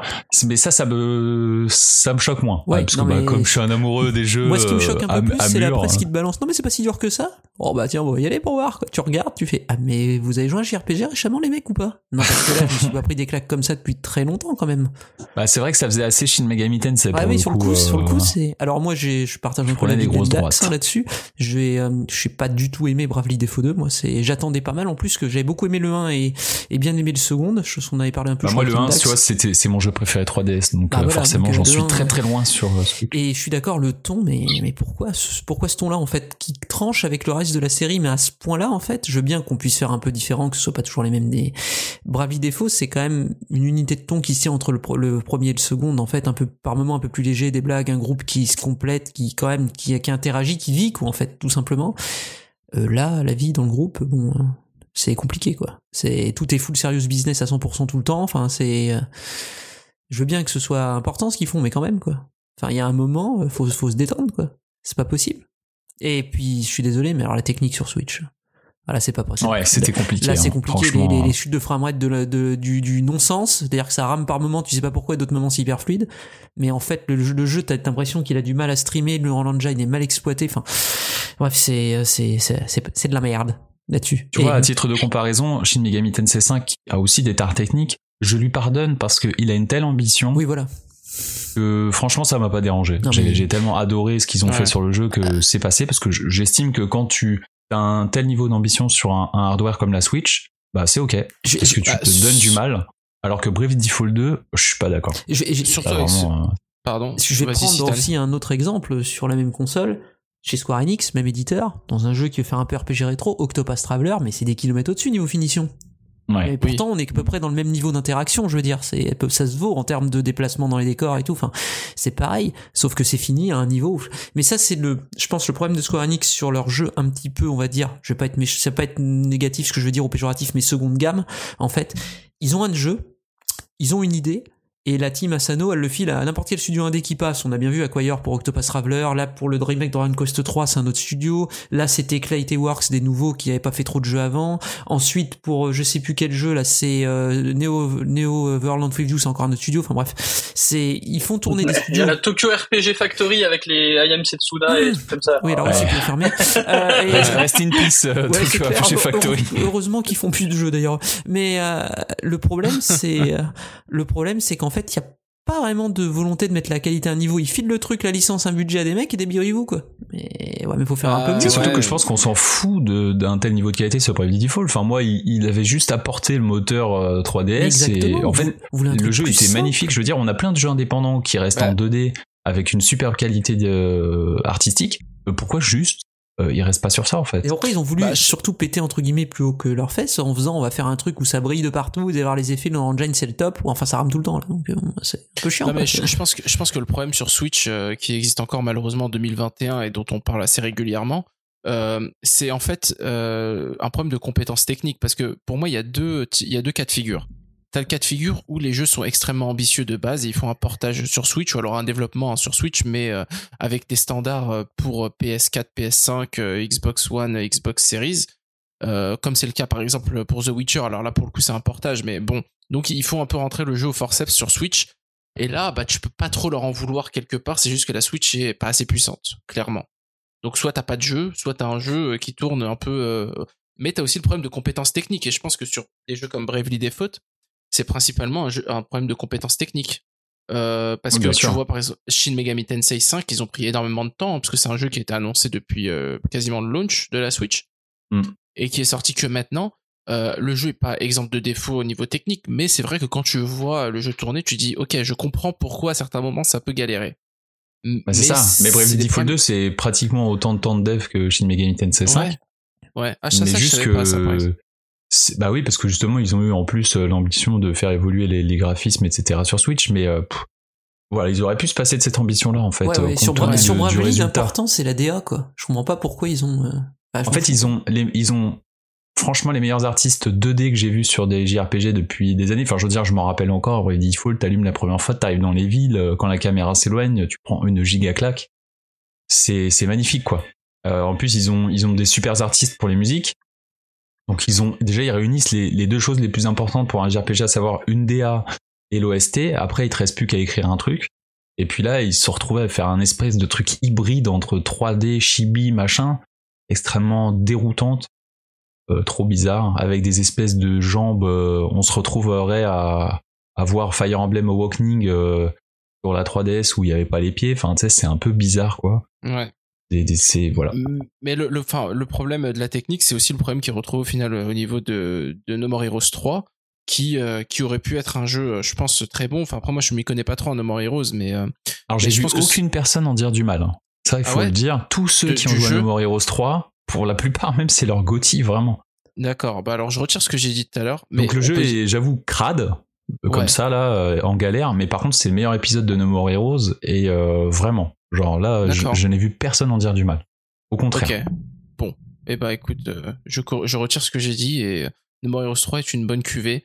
Mais, euh, enfin, juste pour appuyer sur le côté technique, c'est vrai que euh, là aussi, le problème, c'est la compétence technique. Après, on sait que Suda Goichi, c'est limite de l'indépendance qu'il fait. Donc, euh, Ouais. donc euh, il a pas les moyens euh, des autres pour faire euh, des jeux ultra propres techniquement, mais c'est dommage quand même. Bah, quand t'as pas les moyens, tu prends pas le Roland Engine et tu prends le moteur qui a servi au remaster du 1 et du 2. Tu te fais pas chier. Ouais, ils auraient pu faire ça. Et, et en fait, il y a aussi un problème de choix, je pense. hein. Il y a des moments où il faut réfléchir Oui, un peu et faire sûr. pas, mais je le prends parce que non, mais je comprends pourquoi ils le prennent en plus en engine. Je suis persuadé qu'ils veulent faire un moment un portage sur d'autres plateformes à, un moment T, c'est beaucoup plus simple ensuite, quoi. Je pense qu'il est là, Bravely Ouais. Default 2, s'il arrive sur PC, il y a du engine, c'est aussi pour ça, en fait. Parce qu'ils disent qu'à un moment, Et ils totalement. vendre, Et euh, il sera sur PC, puisqu'on voit bien que Octopath est sorti ailleurs et Bravely Default, ça va suivre L'objectif, hein. c'est qu'à un moment, ils ont des contrats qui leur disent, voilà, c'est tant de mois, années euh, d'exclusivité, et ensuite vous pouvez le sortir sur d'autres supports. Quel est le moteur le plus compatible entre les supports? C'est pas dur, c'est le Unreal Engine ou Unity. Bon, bah, ils ont fait le choix de Unreal Engine, et puis voilà. À mon avis, c'est juste ça. Le problème, c'est qu'ils sont nuls à Yesh pour programmer les moteurs, quoi. Donc, bah, voilà. Tiens, et en, en parlant de jeux indépendants, euh, donc euh, 2021 pour vous le jeu indépendant, oui ou non? Tiens, je vais commencer par l'Endax. Euh, Est-ce que t'as acheté du jeu indépendant? À quoi t'as joué cette année? Du jeu tu- indépendant, alors moi de base, pas trop, hein, c'est extrêmement rare euh, quand même que ça vienne sur ma table. Euh, donc cette année, je dirais que non. J'ai pas Knight le souvenir d'avoir joué à un jeu euh, indé, mais j'ai pas joué cette année, c'était l'année dernière Hollow Knight. Ah bon? Donc, Ouais, Cette année euh, c'est- c'est- c'est oh c'était la dernière que j'ai donc, joué, euh, euh, puisque c'était juste avant The Last of Us 2. Je me rappelle que j'étais dans une période sombre, Ah oui, tu t'es mis dans des le bien, T'aimes- euh, bien la vie, toi, c'est des bien. ambiances du mal. Ça, je me rappellerai toujours de cet enchaînement. Donc, euh, c'est assez particulier. Non, pas de jeu indé cette année. Non, non, non. Par Et contre, j'attends. euh, j'ai regardé le dernier Nindies. Et Alors, attention, Si ça bah, sort en c'est- 2022, on garde ça pour la fin. Ok, on en parlera. à la fin. on on on garde ça pour la fin. Je garde Toi- ça toi, pour On en Mayo, des jeux, des jeux euh, sortis en 2021 D, euh, t'en as fait ou pas? Pareil, pas que je sache. Ok. Bon, au moins ça le mérite d'être clair. Et toi, Citan, des jeux sortis en 2021 En On a un au moins. Ouais. Je sais que t'en as un au moins. Ah, Putain, je m'en souviens pas. Enfin, T'as pas, t'as pas fait Cyber, Cyber Shadow, tu l'as pas fait? Si, si, si, mais c'est l'année dernière que j'ai fait. Décembre l'année sorti en dernière. en fait. mais, il est, mais il est sorti. Mais non, il est sorti en janvier. Ah mais oui, je suis bête, non mais t'as raison, je dis des bêtises en plus. Non mais je, tu vois, je suis perdu dans les dates, oui. Oui, Ça je l'ai fait, je fait, vieux, je- le fait cette année, oui, c'est Cyber Shadow, effectivement, j'ai fait Cyber Shadow, et puis j'ai si, j'ai joué à un, j'ai fait les extensions de Shovel Knight que j'avais pas fait, voilà, ça me revient. J'ai fait ces deux trucs-là Ah. cette année, donc, euh, bah, Cyber Shadow, excellentissime, hein, là, pour le coup, effectivement. Je suis un peu rejeté quand même chez Yacht Club Game, je, je suis en train de constater là-dessus. Mais je suis, c'est vraiment excellent, euh, Cyber Shadow, un, un genre de Ninja Gaiden un petit peu plus ouvert, avec euh, beaucoup plus de, comment dire, de tolérance, pour rester poli, euh, sur euh, sur la difficulté sur les boss, etc. Vu que c'est un jeu avec des checkpoints où en fait tu qui est extrêmement souple dans sa jouabilité, euh, direction artistique qui tabasse, musique incroyable. Enfin c'est c'est un Ouais. excellent euh, un excellent euh, Ninja Gaiden like en fait quoi. C'est un super hommage que je trouve pour le coup plus réussi que The Messenger qui lui se perd un peu je trouve dans ce qu'il veut faire. Il est un peu trop ambitieux pour son propre bien. Et, euh, et là, euh, Cyber Shadow, c'est exactement ce que je voulais en fait. Et du coup, là, c'est euh, c'est vraiment à ce niveau-là euh, extrêmement réussi. Il y a un autre jeu indé que j'aurais aimé faire, mais euh, je l'ai acheté, mais pas encore fait. C'était Kena, euh, Bridge of Spirit sur PS5. Mais Ah oui, euh, bah c'est- voilà. c'est pas- bah, mais c'est je- pas sur Switch. Moi, finalement, je me suis rendu compte que j'avais un jeu aussi. ah, Ah, bah Ah. vas-y, dis-nous, Vas-y, dis-nous, dis-nous. Euh, j'ai acheté, euh, j'ai acheté, ça devait, ça devait être au mois de septembre, octobre, quelque chose comme ça. J'ai acheté Spiritfarer euh, à ma copine. Et du coup, c'est, alors je sais pas si vous voyez ce que c'est comme jeu ou pas du tout. En gros, on incarne une euh, passeuse d'âme qui va aider des euh, des Ah oui, oui, personnages animaux à, à, à passer dans l'au-delà. En gros, ils ont un problème à régler, etc. C'est en gros, donc on a un bateau, une sorte d'arche de Noé où on récupère tous les tous les animaux, etc. Et on peut construire dessus des, euh, enfin différents euh, différents bâtiments. Euh, un peu, donc on, se rapproche un peu de de- d'un côté gestion à la Animal Crossing, etc. Où on va construire l'habitation de tel de tel euh, de tel animal. À côté, on va avoir un potager, etc. Donc le, moi personnellement, j'y ai joué avec elle parce que donc c'est un jeu euh, en coop d'ailleurs qui marche très bien en coop. Euh, du coup, le, le deuxième joueur joue le, le petit chat, donc c'est, très euh, sympathique, très mignon euh, à jouer. Et euh, bah, d'habitude, je pense pas que ça aurait été mon type de jeu, mais en tout cas, euh, les quelques fois où j'ai joué avec elle, c'était vraiment très très euh, très très sympa. Euh, donc voilà, c'est, vraiment un jeu pour ceux qui, aiment bien les jeux un peu à ambiance comme ça. Voilà, c'est un jeu qui est un peu dessiné à la main, etc. Enfin, très joli, des musiques très euh, très douces, etc. Enfin, vraiment un jeu que que j'ai beaucoup aimé, même si c'était pas ma partie, un, un jeu que j'ai beaucoup aimé faire euh, quand même. Voilà. Ouais. Bah moi niveau jeu indé, bon, je, je vais pas détailler tous les jeux auxquels j'ai joué parce que moi aussi j'ai joué à Cyber Shadow par exemple, etc. Mais euh, ce qui est intéressant, c'est que bon, on a eu les jeux indés entre guillemets classiques maintenant qu'on va arriver sur Switch comme euh, Loop Hero, euh, comme Cyber Shadow, etc. qui sont plutôt orientés 2D, etc. Mais on a aussi, euh, bah, de plus en plus, je trouve, des portages de jeux un peu plus ambitieux, de jeux indés euh, 3D. Donc on peut parler no- notamment de Disco Elysium qui est arrivé sur Switch non sans problème, mais qui a priori vont être corrigés bientôt. Mais il y a aussi par exemple du Subnautica et son extension Below Zero qui sont aussi sortis sur Switch, il me semble en 2021. Euh, et, ça, je trouve ça plutôt euh, intéressant puisque euh, au final, même les, les développeurs indés, alors peut-être avec l'argent des éditeurs, ça je ne sais pas, mais même les développeurs indés, bah maintenant se mettent à sortir des jeux entre guillemets un peu plus ambitieux sur Switch. Et ça, bah ça promet quand même pas mal de pas mal de belles choses qui arrivent. Et ça on en reparlera aussi peut-être à la fin de ce dossier. Qu'est-ce que je voulais ajouter? Donc bon, je pense que pour les jeux indés, de toute façon, on a un peu fait, on a un peu fait le tour. Ça a été. Moi, j'aurais bien une fait Eastward, mais j'attends la Ouais, il y a eu version Histoire boîte. cette année, ouais. histoire de qui, qui a l'air. C'est enfin, vraiment le bon, jeu que j'aurais fait. Moi, j'ai pas trop aimé la démo, je dois avouer, mais euh, c'est vrai qu'il a l'air pas mal quand même. Mais euh, c'est vrai qu'en en jeu 3D, je pense aussi, il y a eu Road 96 qui est, c'est peut-être Oui. l'année dernière qu'il est sorti, mais il y a eu la version boîte cette année peut-être. euh, Non, non, c'est cette année aussi. oui, ouais, sorti sorti c'est sorti cette année, c'est sorti cette année. Non, mais c'est vrai que euh, de plus en plus, on voit maintenant euh, des jeux, euh, des jeux 3D comme ça sur Switch. Et bah, pour les jeux qui ne peuvent pas être portés ou qui ne peuvent pas être tournés sur Switch, tout simplement, on peut aussi noter que le cloud n'est pas mort. Le cloud n'est pas mort puisque on a Hitman 3 qui est sorti en cloud sur Switch. Plague Tale. Et on a A Plague Tale, Les Gardiens de la Galaxie. Donc, euh, Moi, j'en ai un, un autre, et mieux que tout ça. C'est les Ah, compilations de Kingdom Hearts. Non mais Ah, c'est vrai, je suis c'est vrai. fatigué. Mais c'est déjà sorti ça? Non, non, non. Je, je En gros, pas. de- j'ai vu, j'ai vu un truc. Il y a eu des gens qui se sont plaints à Square Enix et qui ont dit qu'ils aimeraient bien avoir les, les versions qui tournent nativement sur Switch, etc. Et Square Enix a dit oui, on verra bien, peut-être qu'on les sortira après. Genre, c'est quoi l'intérêt de sortir deux fois le jeu? Je comprends pas. euh, Du coup, je me bah, dis peut-être que vu qu'on n'a pas eu d'annonce en plus là-dessus, euh, je me dis peut-être qu'ils vont, enfin, avec la demande des gens, peut-être qu'ils vont, Peut-être qu'ils vont faire un rétropédalage. C'est marrant euh, que tu dis je ça sais parce qu'il y a le producteur de la série euh, Kingdom Hearts hier qui a parlé justement et il disait que euh, il y aurait d'autres annonces euh, concernant la saga Kingdom Hearts sur Switch euh, courant euh, l'année prochaine. Donc euh, à voir. Mais en tout cas, ils ont des trucs euh, dans les dans, le- dans les cartons quoi. ouais. D'accord. Mais euh, bon. J'ai le- jamais joué à Kingdom Hearts, donc. euh, mais en cloud, c'est mort. Hein. Je me mettrai pas à acheter des en cloud. Ah ouais, je comprends. Bah oui, c'est nul. Hein, franchement. Alors en plus, les jeux ils tournent. hein. Enfin, faut juste les porter et puis ça va tourner. Hein. C'est des Kingdom jeux. Hearts, faut ouais. arrêter le C'est des délire. jeux de part le PS3, 3, hein, donc faut arrêter. Ouais, à part le 3 Ouais, qui est c'est un peu ça. problématique, le les autres, pff, franchement. Parce que oui, tu peux euh, au moins porter tout ce qui est tout ce qui était des compilations PS3 Ouais, quoi. Juste 1.5 ça, et en fait. 2.5, tu portes tout et basta.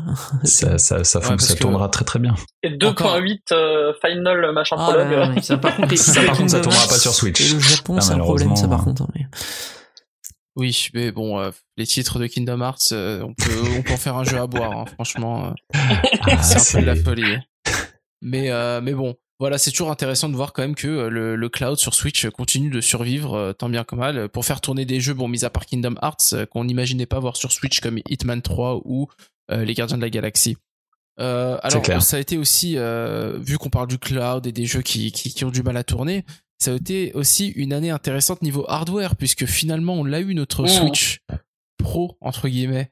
Alors, petit Non, sondage non, rapide. La euh, blessure est encore euh, profonde, alors, même, même si j'adore la Qui l'a acheté ici déjà Moi, Ouais, c'est ça. évidemment. moi. Bah, on l'a Ouais, tous, pareil. on l'a tous, en fait, on Ah d'accord, bon bah génial. Voilà. De toute façon, cette question est purement inutile à- pour moi, hein, parce que si on me dit est-ce que tu as acheté ça si à marqué Nintendo, c'est acheté en fait. Je- C'est- je- oui, Attends, c'est tu- un peu pareil pour moi. Je Pour les tests du Conseil des Trois, évidemment. logo de l'émission le pigeon qui danse trois semaines. Je pense qu'on va gagner Ouais, beaucoup d'accord. de un temps. pois chigeon, un pois chigeon, Un pois chigeon. pour rester dans Bah, le après, moi, moi, je, je, je parle de mon, de mon cas précis personnellement. j'ai gagné de l'argent en échangeant ma Switch contre une Switch OLED. Oui, donc, euh, c'est mon cas également. Oui. J'ai gagné des sous. Bah pareil, Donc, j'ai euh, revendu mon modèle euh, qui n'était pas un V1. hein. Enfin, si c'était une V1, mais avec la faille résorbée, donc vraiment le pire modèle. Euh, Je l'ai vendu quand même 270 euros à un particulier. Ah toi aussi, ouais, c'est bien, c'est bien passé. Donc, euh, ouais, pareil. Et puis du coup, j'ai dû l'avoir à bah, voilà. 230 à la Fnac, un truc comme ça. Donc, euh, bah, c'est Oh clair. voilà. Les affaires, quoi. Ah, la Bah ouais, France, les affaires. France. Toujours les affaires. Bah écoutez, bon, vous, en- vous en êtes content de votre Switch OLED Ah excellent. Ah ouais, super, excellente. Ouais, très Bah bien. pour euh, d'ailleurs pour la console virtuelle en tabletop, Ah oui, c'est monstrueux, idéal, je fais ça. monstrueux. Ouais, c'est ça. D'ailleurs, J'ai je- pris un pied monstre sur Star Fox. euh, j'ai fait le premier Star Fox sur SNES euh, grâce à ça. Vous imaginez un peu. Ça, tu t'as pas fini jamais joué. épileptique Alors au début j'ai pleuré, puis après on s'y fait bizarrement, puis j'ai passé un bon moment en fait. Mais on, moi je, moi il y a un truc après on en parlera dans le tour d'horizon de l'année prochaine, mais euh, le grand écran en tabletop pour certains genres de jeux comme les jeux par exemple de stratégie ou de ou de euh, ou de tactical RPG, je pense que c'est le feu un peu. Ouais, Mais là clair. même les remakes de Pokémon Diamant et Ah ouais, Perle, c'est incroyable. Ouais. Bah, Parce que du c'est coup vrai on, que- on critique le jeu, mais en fait quand il est en portable euh, sur cet écran, c'est c'est génial. Bah alors je vais juste rappeler un peu les features pour ceux qui sont pas trop au courant. Donc on a un écran OLED un peu plus grand, donc euh, OLED qui permet une meilleure profondeur des noirs euh, et des meilleures couleurs euh, de toute façon en général. Euh, on a un- une béquille qui permet vraiment de jouer en tabletop sans avoir peur, hein, puisqu'elle prend presque toute la largeur de l'écran. Euh, on a plus de mémoire interne, on a un meilleur son audio avec, euh, je pense, un petit retravail de positionnement des haut-parleurs. Et pour le coup, moi je le sens vraiment. T'as vraiment l'impression que c'est un peu plus fort et que t'entends plus de Ouais, détails. ils ont changé le type, ouais, c'est passé de, je sais plus, un. C'est passé d'ouvert à fermé. Un haut-parleur, euh, voilà, c'est ça, ouvert à fermé. Ouais. Et puis, euh, et puis t'as aussi euh, sur le Plus dock Wi-Fi. maintenant. Plus Wi-Fi déplacé et qui capte mieux. Oui, c'est vrai. Ah, et ça capte je l'ai mieux. constaté. Ça, Et ça, c'est ça c'est très important à signaler parce qu'il y a beaucoup de gens qui se plaignent évidemment de l'instabilité online, mais qui vient surtout euh, des problématiques de hardware de base. Mais là, c'est beaucoup mieux. Et ils ont euh, reconnu à moitié le Joy-Con Drift, sans le reconnaître. Ils ont Ouais. été forts. Ils ont fait un numéro d'équilibriste assez impressionnant à ce niveau-là. Oui, vous bénéficiez de la dernière version des Joy-Con avec toutes les améliorations. c'est ça. Désolé, avant c'était mal fait. Pardon. Et puis ils ont Mais aussi moi, moi, un truc aussi que j'aime beaucoup, c'est que les, les Joy-Con, justement, ils sont, les rails des Joy-Con sont beaucoup, enfin, les Joy-Con tiennent mieux dedans, il y a plus de jeu. jours, euh, Oui, comme sur l'ancienne Oui, c'est vrai, c'est euh, vrai, c'est vrai. Ça, c'est vrai Ouais. que tu, ouais, j'avais oublié ça. Ouais. ça. Et puis ils ont aussi rajouté le port Ethernet euh, au d'un, ouais, au début d'un port USB, mais bon, euh, j'ai envie de dire, euh, Qui ça branche fait économiser un petit USB sur cette adaptateur. foutue console à part la manette et encore même pas. Ouais, tu, tu recharges la manette en USB et terminé. Même pas. Je recharge la manette avec un, un bloc d'alimentation externe. Ah, un adaptateur secteur. Ouais, ça va encore plus vite en fait. Ouais. et C'est moins chiant. Bah moi je mets euh, mon adaptateur de pad GameCube aussi. Ah oui, c'est vrai. Lui, il passe. Ouais. Bah oui, pour Smash, c'est obligatoire. Ouais. Obligatoire, exactement. Euh, et puis niveau hardware, c'est pas la seule chose qu'on a eu cette année. Alors je vais passer outre les éditions collector de Joy-Con, etc. Ah. parce que Les, bon, ça les- c'est pas super intéressant. Watch de la vie? Mais on a eu une Game Watch, alors que je vais prendre là tout de suite, parce qu'elle est devant moi. Oh. Super Game Watch Zelda. Alors, Game Watch Zelda, donc qui contient euh, Zelda 1, Zelda 2 et Zelda Link's Awakening dans sa version euh, Game Boy. Euh, donc on est sur un modèle qui est assez proche quand même de celui qui est sorti sur euh, à l'époque de Mario. Néanmoins, néanmoins, qu'est-ce qu'ils ont changé? Donc déjà maintenant on a trois jeux, plus seulement deux jeux, plus évidemment le jeu Game Watch. euh, donc là c'est Vermine, c'est ça là, je sais plus quoi? C'est ça. Ouais. Euh, moi j'y joue pas trop au jeu Game Watch euh, honnêtement. On a Et puis, aussi, un truc qui est important de dire aussi, c'est qu'on a les versions, euh, on peut changer la, la Oui, version, on peut jouer à la version. Jap. Merci de l'avoir précisé. C'est vrai qu'on a les versions Jap et les versions occidentales sur le truc. Donc ça, c'est vachement cool. Ils ont déplacé le port USB sur le côté. Euh, pourquoi? Bah Parce que maintenant, on a un stand. Donc ils ont pas mis la béquille parce que je pense que ça pose des problèmes au niveau des gosses. Ils peuvent l'avaler. Euh, ça se pète facilement. Mais à la place, maintenant, il s'est fourni avec un petit stand en carton euh, à l'effigie de The Legend of Zelda, hein, avec une petite Triforce, etc. Et du coup, on peut laisser le Game Watch posé comme ça sur le stand avec le câble USB qui charge la machine et ça nous fait une petite horloge sur la table de nuit par exemple. Donc moi c'est un objet que bah, honnêtement c'est un peu pigeon mais moi j'adore.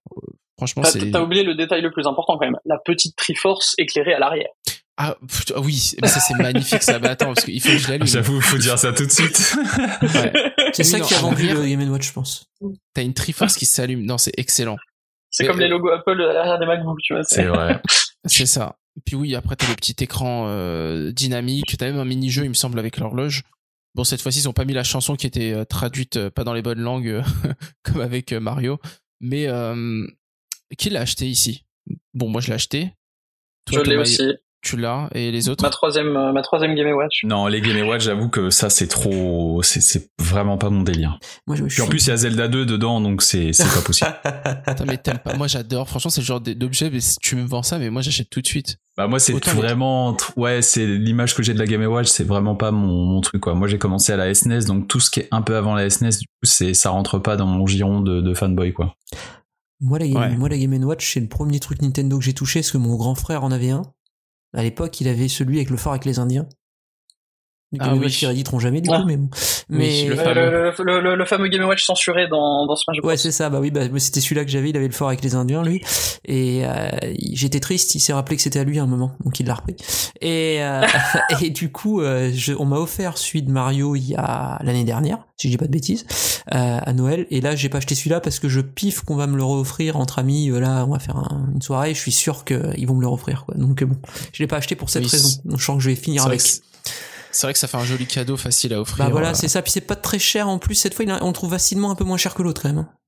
ouais. Ouais, 40 euros, on arrive à le trouver, mais enfin, je, je veux dire quand j'ai vu ça il y a pas longtemps justement dans des magasins, enfin quand je cherchais des cadeaux de Noël, etc.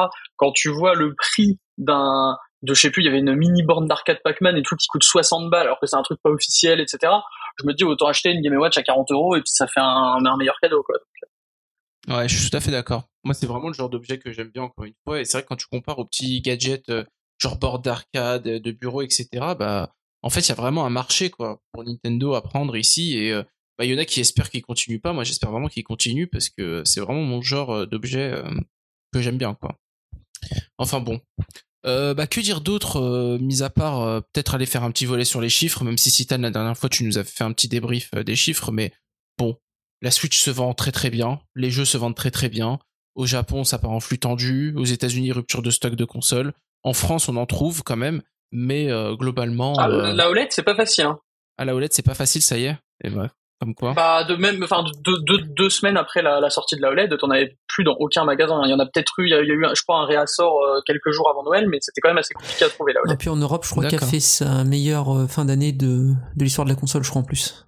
C'est pareil, en Ouais. Europe, ça cartonne pas mal. La Switch, on a vu des news officielles. En Angleterre, c'était ouf, par exemple. Déjà. Oui, au Royaume-Uni c'est ça. Ouais. Donc, bah, tout va bien pour Nintendo et la Switch. Euh, mais du coup, la question qui se pose maintenant, c'est euh, bah, qu'est-ce qui nous attend euh, dans le futur? Alors, l'année 2022 qui arrive, elle s'annonce quand même assez lourde. Alors, euh, je sais pas, peut-être on va commencer par tiens, Tomayo, toi, quels sont les jeux que t'attends le plus pour 2022 Qu'est-ce que tu vois pour Nintendo dans le futur?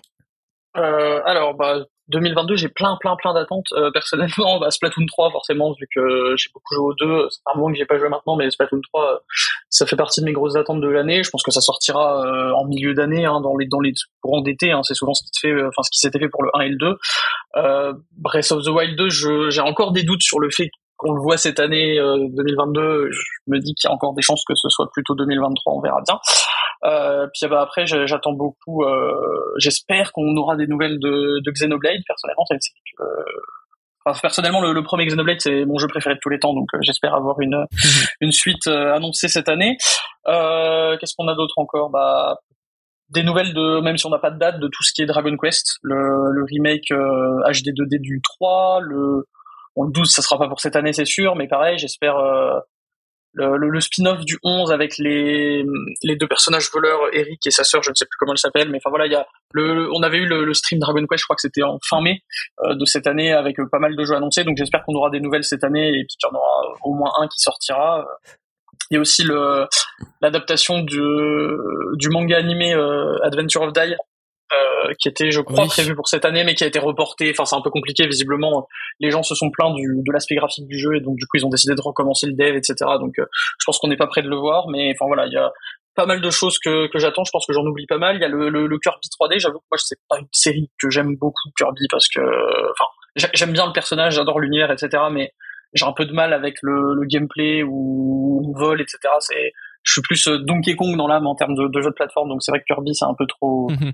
Simpliste on va dire pour moi mais euh, j'attends quand même de voir le, le Kirby 3D je pense que je, enfin ma, ma copine est super intéressée, donc je pense qu'elle elle va le prendre et puis ou je vais lui prendre et puis euh, je pense que je me ferai une petite partie à côté pour essayer quoi. Mais euh, et puis même euh, même les gens de Pokémon Ar- Arceus, c'est vrai que j'ai pas de j'ai abandonné l'idée de jouer à, à la série Pokémon depuis un bout de temps. Je crois que le dernier que j'ai fait c'est Soleil et Lune. Euh, mais là, c'est vrai que ça me donne un peu envie. Donc, je sais pas, j'essaierai. Je vais peut-être attendre quelques retours avant de me lancer dedans. Mais c'est vrai que j'ai envie de voir euh, cette nouvelle direction que, que prend la série. Tu vas sûrement attendre le podcast de janvier où Lendax nous fera un retour euh, complet euh, sur Pokémon Arceus. Ah, C'est ça. Let's go. Bah tiens, toi, Évidemment. Lendax, euh, qu'est-ce que tu vois pour Nintendo en 2022 Quels sont les jeux que t'attends? Euh, Ah, J'ai le droit de mourir? citer Bayonetta 3 Bah, bien entendu. Et très bien. Bah, Bayonetta 3, les gens de Pokémon Arceus, évidemment. Euh, J'attends très très fort, parce qu'à un moment, il y avait des rumeurs sur un nouveau Donkey Kong. Donc, euh, j'attends toujours très très fortement de le voir, parce que c'est ma licence, euh, une de mes licences préférées chez Nintendo, que ça soit en 3D ou en 2D. Donkey Kong, c'est la vie. Donc vraiment, j'attends très très fortement. Évidemment, il en parlait Tomayo Splatoon 3 également, parce que j'ai Ouais. envie de fortement m'y remettre. J'avais un, un peu passé le multi sur le 2, euh, par contre j'avais adoré le mode solo. Donc euh, ça, je, je m'y remettrai avec grand plaisir. Advance Wars, parce que mine de Ah rien, oui. bah moi j'ai jamais fait Advance Wars. Voilà. C'est vrai Ouais, ouais, je n'ai jamais touché à Advance Alors, Wars. clic droit Alors. sur l'index du Non, Discord. mais parce que je vais vous expliquer. Non. Moi, les tacticaux, j'ai découvert ça tardivement avec FF Tactic Advance. Mais à l'époque, j'ai découvert ça parce que j'étais fan de Final Fantasy, tu vois, quand j'étais petit. Mais après, avec le temps, j'ai commencé à apprécier grandement les tacticals euh, en dehors de juste FF Tactics. Et puis, euh, bah, du coup, euh, ça m'intéresse carrément maintenant euh, de, de jouer Advance Wars, alors qu'à une époque, c'était pas trop, pas trop le délire. Donc, il y a ça. Je suis toujours dans l'attente éternelle du nouveau jeu de la team Mario Kart. Parce que là, ça fait quand même 6 ans bientôt de dev, enfin 5 ans, depuis ARMS. Donc les gars, c'est quand vous voulez. Donc je, je- je- quoi qu'il sorte, il faut que ça sorte et je l'attends. Euh, Bah, Est-ce que tu est-ce que tu penses pas qu'ils prennent un peu leur temps parce qu'ils voient que de toute façon la Switch est là pour durer étant donné qu'il y a Oui, je pense que c'est ça, et tant mieux, hein, parce que moi je suis vraiment euh, pour que ouais. les devs prennent leur temps et sortent ce qu'ils ont envie de faire euh, dans des conditions de travail euh, agréables. Et moi je m'en fous d'attendre. J'ai le temps, donc il n'y a pas de souci sur ça. Après, je dirais euh, le Kirby, le Kirby je l'attends vraiment parce que c'est une sorte de reboot et l'environnement 3D me plaît beaucoup. C'est très Mario Odyssey-like, alors évidemment ça sera jamais aussi profond que Mario Odyssey, faut pas se leurrer. Mais Kirby, euh, jusque-là, ça m'ennuyait assez. Et là, je suis chaud. Là, franchement, je suis, je suis très très chaud pour, pour voir ce que ça, ça peut donner. Ça peut être très très rigolo. Donc on verra bien. Euh, après, qu'est-ce que j'ai noté d'autre Euh, Ah oui, évidemment, Mario Cross Lapin Crétin, la suite. Ah, Ah oui. merci. Parce Merci. que ça, c'est quand même. euh, Enfin, le premier est un de mes jeux préférés sur Switch. Et là, autant de. Là, j'ai- Là, à mon avis, ils vont l'avoir bichonné encore plus. Ça va être incroyable. Je Parce que ça fait un moment qu'il est en développement. Et, ça euh, fait Ch- vraiment un Ch- moment. Ch- Chocobo Grand Prix euh, non. Ouais, non, ça poubelle. Ça, faut pas déconner non plus. Euh, je vais. En plus, de toute façon, il n'y a pas de sortie boîte et tout, donc. euh, pff, Mais de, pas de- de ce que j'ai de- compris, Chocobo Grand Prix, c'est un, c'est un jeu PS1 à la base, non Un truc comme Ouais, ça alors non, non, là, c'est vraiment un nouveau. C'est pas du tout un Chocobo portage ou un Racing remaster. sur C'est PS1. c'est vraiment un. D'accord. Oui, C'est vraiment un nouvel épisode, mais alors bon, voilà quoi, c'est aussi ambitieux qu'un jeu mobile. D'ailleurs, de toute façon, il y aura un mode free-to-play, donc j'aurais pas obligé d'acheter acheter le jeu, on pourra y jouer euh, dans une version Ah bah. limitée gratuitement. Euh, donc ça veut déjà, ça met déjà un peu l'ambition sur la table. hein. Quand on essaie de te sortir des espèces de versions trafiquées euh, gratuitement, je sais que ça va être nul. C'est aussi simple que ça. Euh, Remember Tank Tank Tank. ouais. Donc Ah, euh, non non mais énormément de jeux comme d'habitude. hein. Franchement c'est c'est difficile de, de, de penser à tout. Je sais pas si j'en oublie. Euh, évidemment j'attends un- une neuvième génération de Pokémon. J'attends aussi euh, des news de l'équipe de UK Laylee parce qu'à ce qui paraît il va y avoir un nouvel épisode euh, annoncé. euh, donc euh, peut-être aussi euh, parce qu'évidemment des anciens de Rareware moi je suis euh, complètement fan. Euh, je crois aussi à Breath of the Wild la suite en 2023, donc euh, je pense qu'on peut se toucher. On verra bien si on Personne n'a parlé de Triangle Strategy. Donc, euh, Ah, c'est mais ça, vrai, je pense voilà, tellement de si jeux, mais ça en évidemment parler, c'est jour 1 et puis on va le doser. Ah, mais ça a l'air tellement bien, Ça a l'air tellement tellement, cool. bien.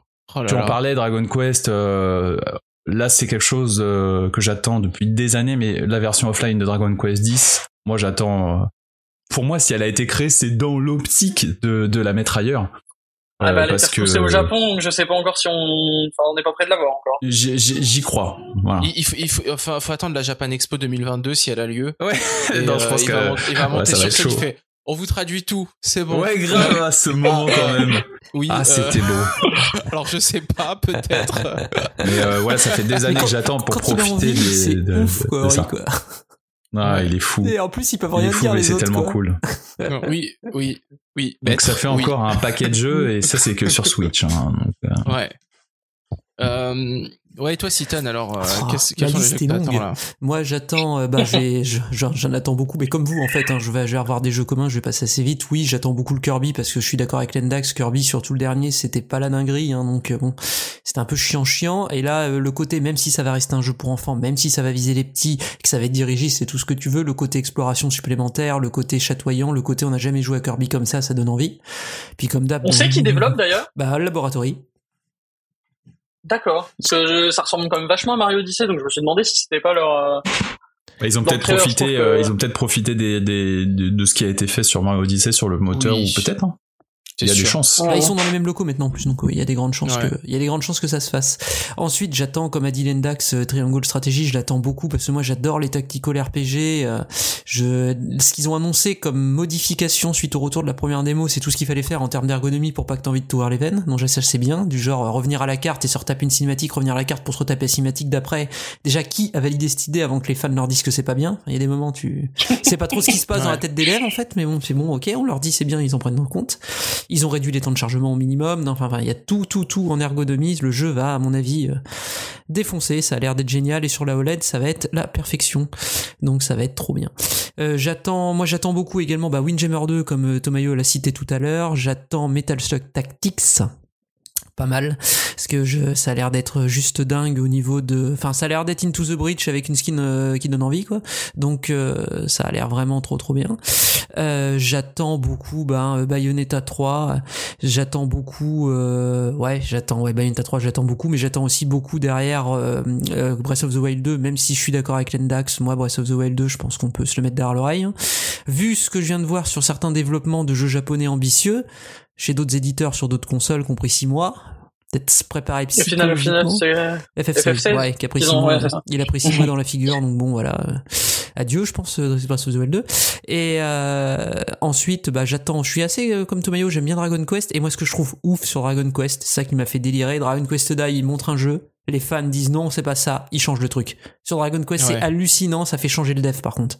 C'était le cas de Dragon Quest 9. Là, c'est un spin-off. C'est non, on veut pas ça. Ok, on refait le jeu.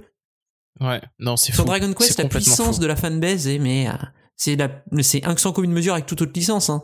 Les autres licences, c'est mais allez vous faire voir. Et là, c'est non, mais là par contre sur Dragon Quest, on sait que vous adorez, on va faire un truc bien. Bah, je pense que au Japon, Dragon Quest, en fait, c'est quasi sacré, tu vois. Ouais, fais, tu touches ça pas. Si tu fais ça, t'as plus de boulot. C'est quoi, ça, après. c'est la trad, c'est culturel, c'est la tradition. Il y a des choses, on peut faire évoluer, Il y en a d'autres, mais, tu touches pas. mais c'est important de garder les bases euh, très fortes. De toute façon, gra- Dragon Quest, ça appartient à trois personnes. Enfin, ça appartenait à trois personnes, maintenant plus que deux. C'est Ori et Toriyama, et avant il y avait Sugiyama aussi, mais bon, il est mort maintenant.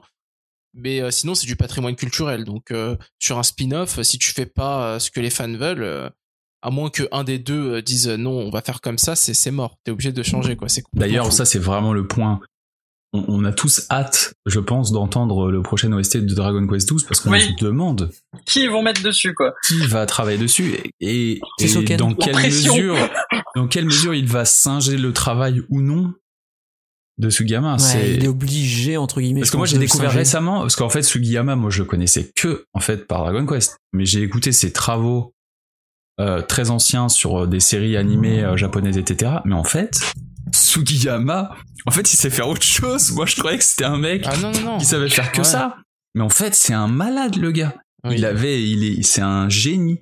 J'ai écouté ses travaux, j'ai dit ah mais c'est lui ça. Et c'est des trucs de fou, c'est-à-dire que si si c'était aujourd'hui dans des jeux modernes, on dirait mais c'est c'est le meilleur OST, tu vois. C'est des trucs vraiment de dingue. Et je suis choqué quoi. Il est capable de faire du jazz, du funky, des trucs de dingue. Et en fait non, il suivait un cahier des charges en réalité. C'est ouf. Et ça, tu vois, vraiment, j'étais persuadé de l'inverse. Du coup, je suis rassuré. Je me dis, bah, si il suivait un cahier des charges, bah, il y en a d'autres qui vont le faire, quoi. C'est pas juste Sugiyama qui, qui faisait ça, quoi. Ouais, Donc, moi euh, j'ai espoir. hein, de On toute verra façon. bien. J'ai espoir il également. Et j'attends Il comme y, a, un il y a du talent. De toute façon, franchement, sur la partie musique euh, chez Square Enix, c'est vraiment pas le défaut. J'attends comme un fou, comme euh, Lendax et Tomayo probablement. J'attends le remake de Dragon Quest 3, le, la, Octopus Traveler. C'est Ah ouais, c'est- inespéré ce truc quoi. Comme ça, tu fais. Mais moi, ce que je compare, c'est le soin appliqué sur Dragon Quest et ce qu'ils font sur Final Fantasy à côté. Et là, tu fais. Mais... Alors, tu peux pas dire ça avec le Pixel Remaster. oui, oui, je suis d'accord. Mais FF, il y a quand même eu des trucs un peu plus. euh, Je suis d'accord. Il y a eu, Des euh, il y a eu des moments, de c'était, bon. euh, Il y a c'était d'ailleurs un honteux. spin-off qui arrive. Bon, voilà quoi. Mais là, Mais- c'est trop cool. Ils ont vraiment changé de fusil d'épaule et ils sont repartis à zéro. Voilà, ils refont tout euh, propre et, et du coup, euh, bah, peut-être qu'on aura. D'ailleurs, est-ce que vous euh, attendez les Pixel Remaster sur Switch? Oui, mais Ah, ça sort en 100%. février, ça t'inquiète pas. Et d'ailleurs, déjà, c'est pas normal que ça ne soit toujours pas là. Ça, Bah, devrait, ce ça sera- aurait dû sortir en même temps que sur Steam. direct et ça sortira directement à la C'est fin très direct. énervant. C'est sûr. Moi j'aime pas trop leur tête, donc. euh, C'est vrai. Et pourtant, t'imagines, c'est l'artiste d'époque, euh, l'artiste 2D qui a rebossé sur les sprites. Du tu vois, ils Discord. font les mais, choses euh, bien. Moi, c'est ça que j'aime, c'est qu'ils ont pris tous les matériaux d'origine. C'est Nobuo qui a réorchestré ces morceaux. C'est l'artiste 2D, j'ai plus le nom, qui a rebossé ses Oui, sprites c'est 2D. la, c'est Enfin, la je trouve nana ça de- incroyable quand la même. nana qui bosse depuis FF5 dessus, je crois. Ouais, c'est elle. Ouais. Ouais. Donc euh, ça pour moi c'est voilà c'est pff, c'est inattendu et inespéré. Je- franchement après les, les, les remakes euh, horribles mobiles de FF5, 6, etc. euh, Jamais j'aurais pu Ah, attendre ça.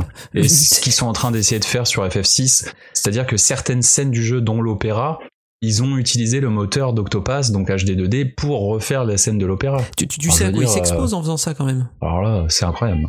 Les gens vont vouloir qu'ils refassent tout le jeu comme ça. Ils sont quand même conscients en faisant ça que ça va ça que ça va susciter comme réaction. Bah en tout cas, euh, moi ce que j'ai vu et entendu des jeux, c'est incroyable.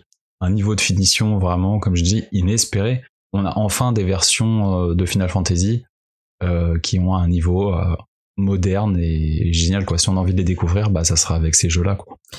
Et après, ils enchaînent sur Chrono Trigger et Ah là là. Alors, j'espère, j'espère. plus ou moins euh, dans les S'ils tuyaux. pouvaient apparemment. impliquer Mitsuda Ouais, mais bon, on euh, était dans la, censé l'avoir au la Game Awards, on n'a réorchestration. rien eu. Non, mais non, mais attends, mais les insiders des fesses, là, c'est autre chose, ça. Mais Oui, oui, non, mais oui. mais, mais par contre, Non, faut juste être patient. Square Enix a remaké Legend of Mana, tu vois, dans un, en Ça- ce ça moment, viendra, ils, hein. ils vont faire tout leur catalogue PlayStation 1. Faut pas, ils nous ont Ouais. fait Saga Frontier où tout le monde s'en fout, en grosso modo, et euh, voilà, ils vont faire, ils vont faire Chrono Cross, c'est un peu plus attendu. Ils vont tout faire. J'espère juste qu'ils le traduiront.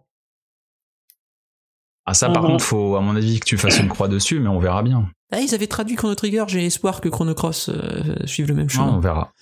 Soyons, On verra. euh, voyons.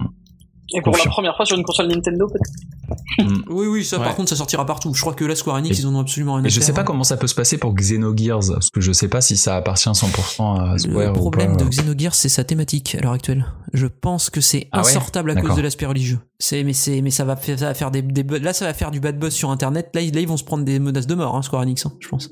D'accord. c'est, c'est trop chaud, Xenogears sur l'aspect religieux.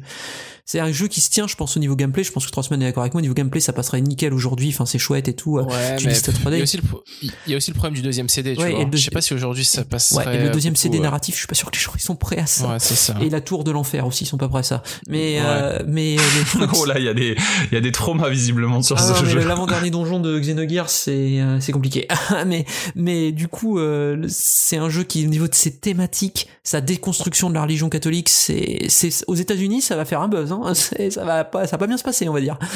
du coup, c'est pour ça qu'il sort pas. Je pense que c'est un jeu qui est au placard à tout jamais à cause de ça. Sa thématique ne passera plus Bon, en bah, on 2020. fera avec la fan trad euh, sur un petit émulateur. que j'ai fait moi à l'époque comme ça et j'avais bien mon pied c'était excellent donc voilà donc euh, bah, est-ce que j'attends voilà et peut-être en dernière euh, dernière attente après je pense qu'on aura un jeu Nintendo interne pur comme certains bien le dire en surprise l'année prochaine je table sur Mario 2D je tape vraiment sur Mario 2D D'accord. Trois ans après Mario Maker 2 les mecs préparez-vous c'est sûr Oui, il y a un truc- je voudrais juste rajouter un jeu dont on parle jamais et j'attends, c'est ma- un Mario Foot. Voilà. oui Il y a mais la Coupe du Monde au Qatar l'année prochaine. Alors ça, c'est ce que j'ai. Je, je, je sais, je, je sais plus si c'est sur euh, si c'est sur notre Discord qu'on dont j'en ai parlé, mais euh, je pense que en tout cas Mario Foot, on le reverra jamais. En tout cas, pas dans le la façon, Ah oui la façon pas dans la façon dont on a connu.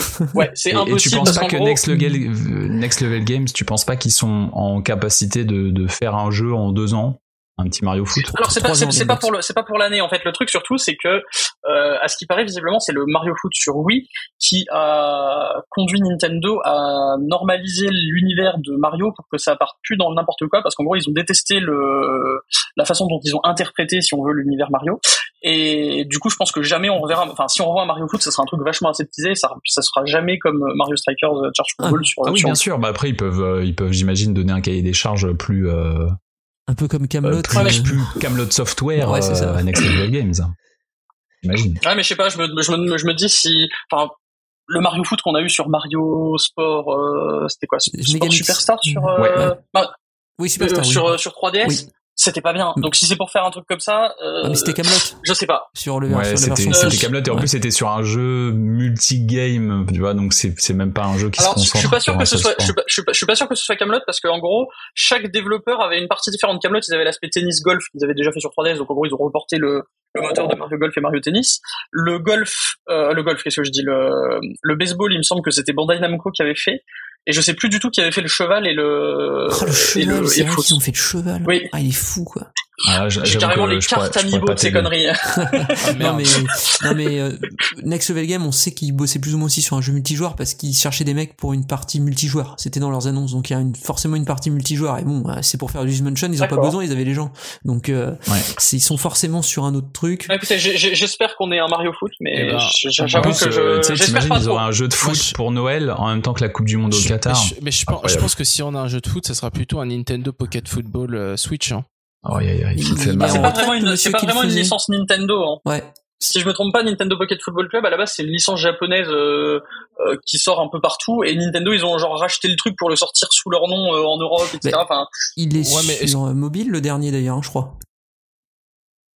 Mais est-ce que est-ce qu'ils ils essaieraient pas, tu vois, d'en faire un sur Switch, euh, quitte à payer, etc. Tu- un studio externe plutôt que de faire un Mario Football? Le, pro- le problème, c'est que c'est un seul gars qui le fait ce jeu, mais littéralement une seule personne Ouais. en fait. C'est un jeu fait par une seule personne et le mec, euh, il est en retraite, je crois, quasiment. il est un peu Ah, je savais pas que c'était. C'est Je savais un- pas que c'était une seule Il y avait personne. un en interview à l'époque de Nintendo Pocket Football Club où il interview, il explique qu'il fait tout tout seul en fait. Parce qu'il, c'est, un, un jeu indépendant en fait quoi. Mais c'est, euh, ouais ouais c'est ça. mais c'est parce que c'est un fan de statistiques et tout, voilà, donc du coup c'est ça, c'est un jeu de stats en plus. Mais euh, le truc c'est que c'est compliqué parce que c'est lui qui détient les droits, je crois en plus, donc c'est un peu complexe la situation d'un football, un nouveau football club. C'est Nintendo qui a la licence Nintendo Pocket, mais qu'il faudrait qu'il demande les droits de, pour refaire le jeu comme ça. Enfin bref, le Japon quoi, sur les droits quoi, comme d'habitude quoi. Ouais. Le la complexité. Voilà, voilà pour Ok, moi. ok. Euh, bah maintenant ça va être à mon tour. Bah je vais pas répéter tous les jeux que vous avez déjà dit puisque bon, euh, voilà, on est on est client à peu près des mêmes choses au final. Enfin moi je suis client de tout de toute façon. Et après je critique. Ah oui c'est ça, euh, Calciobit le nom japonais. Parfait, donc nous passons déjà à la dernière partie du podcast. Rossman ayant fini, Non, merci. non, non, je, je- je- je vais, je- non mais je, je- je vais quand même préciser qu'il y a Outer Wilds euh, qui va sortir en 2022 sur Switch, euh, pour lequel je suis assez curieux. Il y a le fabuleux Sol Cresta, hein, développé par euh, par Platinum Game. Euh, donc c'est un shoot 'em up euh, qui va aussi sortir en 2022 euh, et que j'attends parce que je suis très curieux de voir euh, ce qu'ils vont faire. Il y a 13 Sentinels Aegis euh, Rim qui Mmh, va aussi c'est sortir en vrai. 2022 donc euh, ça je suis très curieux parce que je j'ai je l'ai pas fait moi sur PS4 donc euh, j'espère pouvoir euh, enfin j'espère le faire sur sur Switch. Ça a l'air vachement bien.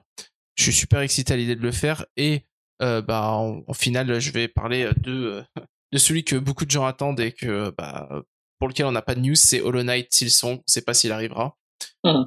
mais euh, bon voilà. Moi je l'attends toujours. Au moins avoir quelques news euh, et euh, bah pour conclure, oui, euh, je dirais que bon bah Nintendo a encore fait une année 2021 euh, en tant que développeur plutôt plutôt tranquille, hein, avec des choses qu'on peut critiquer, on, l'a fait aussi avec des choses un peu meilleures. Ça a été quand même assez encourageant de voir un retour, le retour de certaines licences, que ce soit WarioWare ou l'excellentissime Metroid avec Metroid Dread.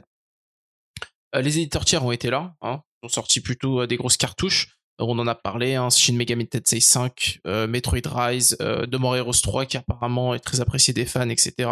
On a eu des jeux indépendants, donc euh, pour moi oui, ça a été une année euh, 2021 plutôt euh, cool.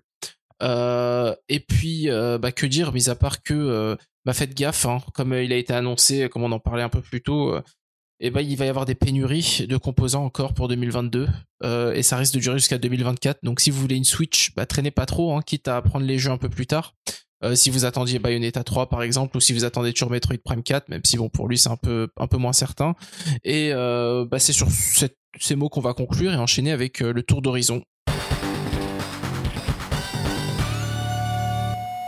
Et voilà, après ce euh, long dossier bilan, on va passer au tour d'horizon. Et pour le tour d'horizon, vous connaissez le principe, on va parler des jeux auxquels on a joué, que ce soit sur Switch ou sur une autre console, euh, bah, pour vous donner un peu nos retours, ce qu'on a aimé, ce qu'on a moins aimé. Et on va commencer pour ça par Citan. Alors Citan, à quoi t'as joué? De quoi tu veux nous parler? Alors bah euh, en ce moment à quoi je joue? Bah en attendant j'ai comme j'ai dit dans le podcast j'ai beaucoup joué à Mario Party en cette fin d'année, beaucoup beaucoup beaucoup à Mario Party Superstar et à Metroid. Et en parallèle j'ai joué à d'autres jeux sur d'autres consoles, notamment sur la Xbox comme je disais un petit peu. Halo Infinite est sorti et je me suis mis à jouer à Halo Infinite en fait. Eh ben, le solo, c'est pas extraordinaire, voire pas terrible quand même. Donc, euh, on sent les efforts qui ont été faits pour construire un jeu au final euh, qui ressemble à un jeu, mais le problème, c'est que t'es pendant 10 heures dans le niveau 2 de Halo 1, quoi. C'est-à-dire que le même décor, les trois mêmes arbres et les quatre mêmes rochers, tu sens bien qu'ils ont essayé de bricoler quelque chose, quoi, en fait, qu'il y a eu des problèmes Mince. énormes. Et, et c'est chaud. Et c'est chaud également au niveau de, c'est chaud également du level design à l'intérieur, c'est chaud au niveau de la progression, le monde ouvert ne sert à rien, enfin, ça n'apporte rien d'être au monde ouvert, en fait. Ça, ça sert à rien. Surtout quand t'es pas, t'as pas mis de mode cop, en fait. Ça sert encore plus à rien, en fait. Et là, c'est, là, c'est un, c'est un jeu mal fini parce qu'il y a des problèmes de production absolument énormes, techniques, je pense, derrière. Enfin, on l'a lu, il y a eu des trucs qui sont sortis, ils ont voulu utiliser le Run Engine, après non, parce que le moteur d'Halo, il est pas fait pour faire du monde ouvert, mais pas le Run Engine parce qu'ils ont retrouvé plus le feeling Halo, enfin bref, un bazar. Mais, mais, mais, le mode multi, c'est le meilleur mode multi FPS depuis euh, pff, 10 ans facile. C'est le meilleur FPS en multijoueur que j'ai fait depuis, mais des plombes, et j'en ai essayé. hein. Mais là, c'est incroyable par contre. Là, ils ont fait un boulot. Là, c'est ça confirme ce que disaient à l'époque euh, les rumeurs et les gens, c'est que 343 Industries, c'était les anciens qui faisaient le multi d'Halo. Bah ouais, ça c'est vrai. Ça, je suis d'accord. Ils font des bons multi. Ils savent pas faire de solo, mais ils font des bons multi. Et le multi est gratuit, si vous avez l'occasion, comme ça, de temps en temps, il est gratuit totalement, hein, PC, Xbox et tout. Essayez-le. Il est, il est vraiment très très bien. Il est free to play avec l'aspect free to play uniquement sur le cosmétique. Donc le cosmétique, c'est pas gênant, ça ne fait, ça fait rien quoi en fait ça vous ça n'impacte pas le gameplay donc euh, c'est pas du tout gênant quoi c'est j'y passe des bons moments et ça faisait longtemps que j'avais pas joué à un FPS multi euh, comme ça donc j'ai vraiment euh, vraiment relativement apprécié le truc et en parallèle je te faisais une blague sur le taux d'horizon en ce moment je fais le ton d'horizon euh, Zero Dawn et euh, et là c'est pas grandiose par contre hein. Ah là là. C'est pas terrible, terrible, terrible. Horizon 1, il y a des énormes problèmes euh, de structure et des, des enfin, c'est beau. Les combats contre les machines sont très jouables, c'est bien, mais hein, c'est quoi cet aspect RPG qui fait passer Mass Effect 1 pour un jeu de 2021 quoi? C'est comment c'est possible que ce soit Ouh aussi là nul quoi? C'est extrêmement mauvais à ce niveau-là. C'est la mise en scène est pourrie. Les dialogues sont pas intéressants, euh, la progression est pétée. Enfin, je veux dire, c'est que ce truc. Quoi. Enfin, Ah bah, la sortie en même temps que Breath of the Wild, ça. oui, ça l'a pas aidé. C'est-à-dire que là, en Ça plus, l'aider. c'est- ça lui fait. C'est-à-dire qu'en fait, Ah bah moi je l'avais rangé en fait, c'est très simple, je l'avais lancé puis après euh, j'ai testé Breath of the Wild, j'ai fait bon bien. allez ça c'est rangé, allez hop. l'univers est bien. Enfin, je veux dire, c'est mais c'est mais les combats contre les humains, mais c'est c'est pas possible de faire ça. Je veux dire, c'est c'est c'est c'est c'est moins bien que sans exagérer, c'est moins bien que Call of Duty en 2007 quand tu tires sur un humain avec l'arc.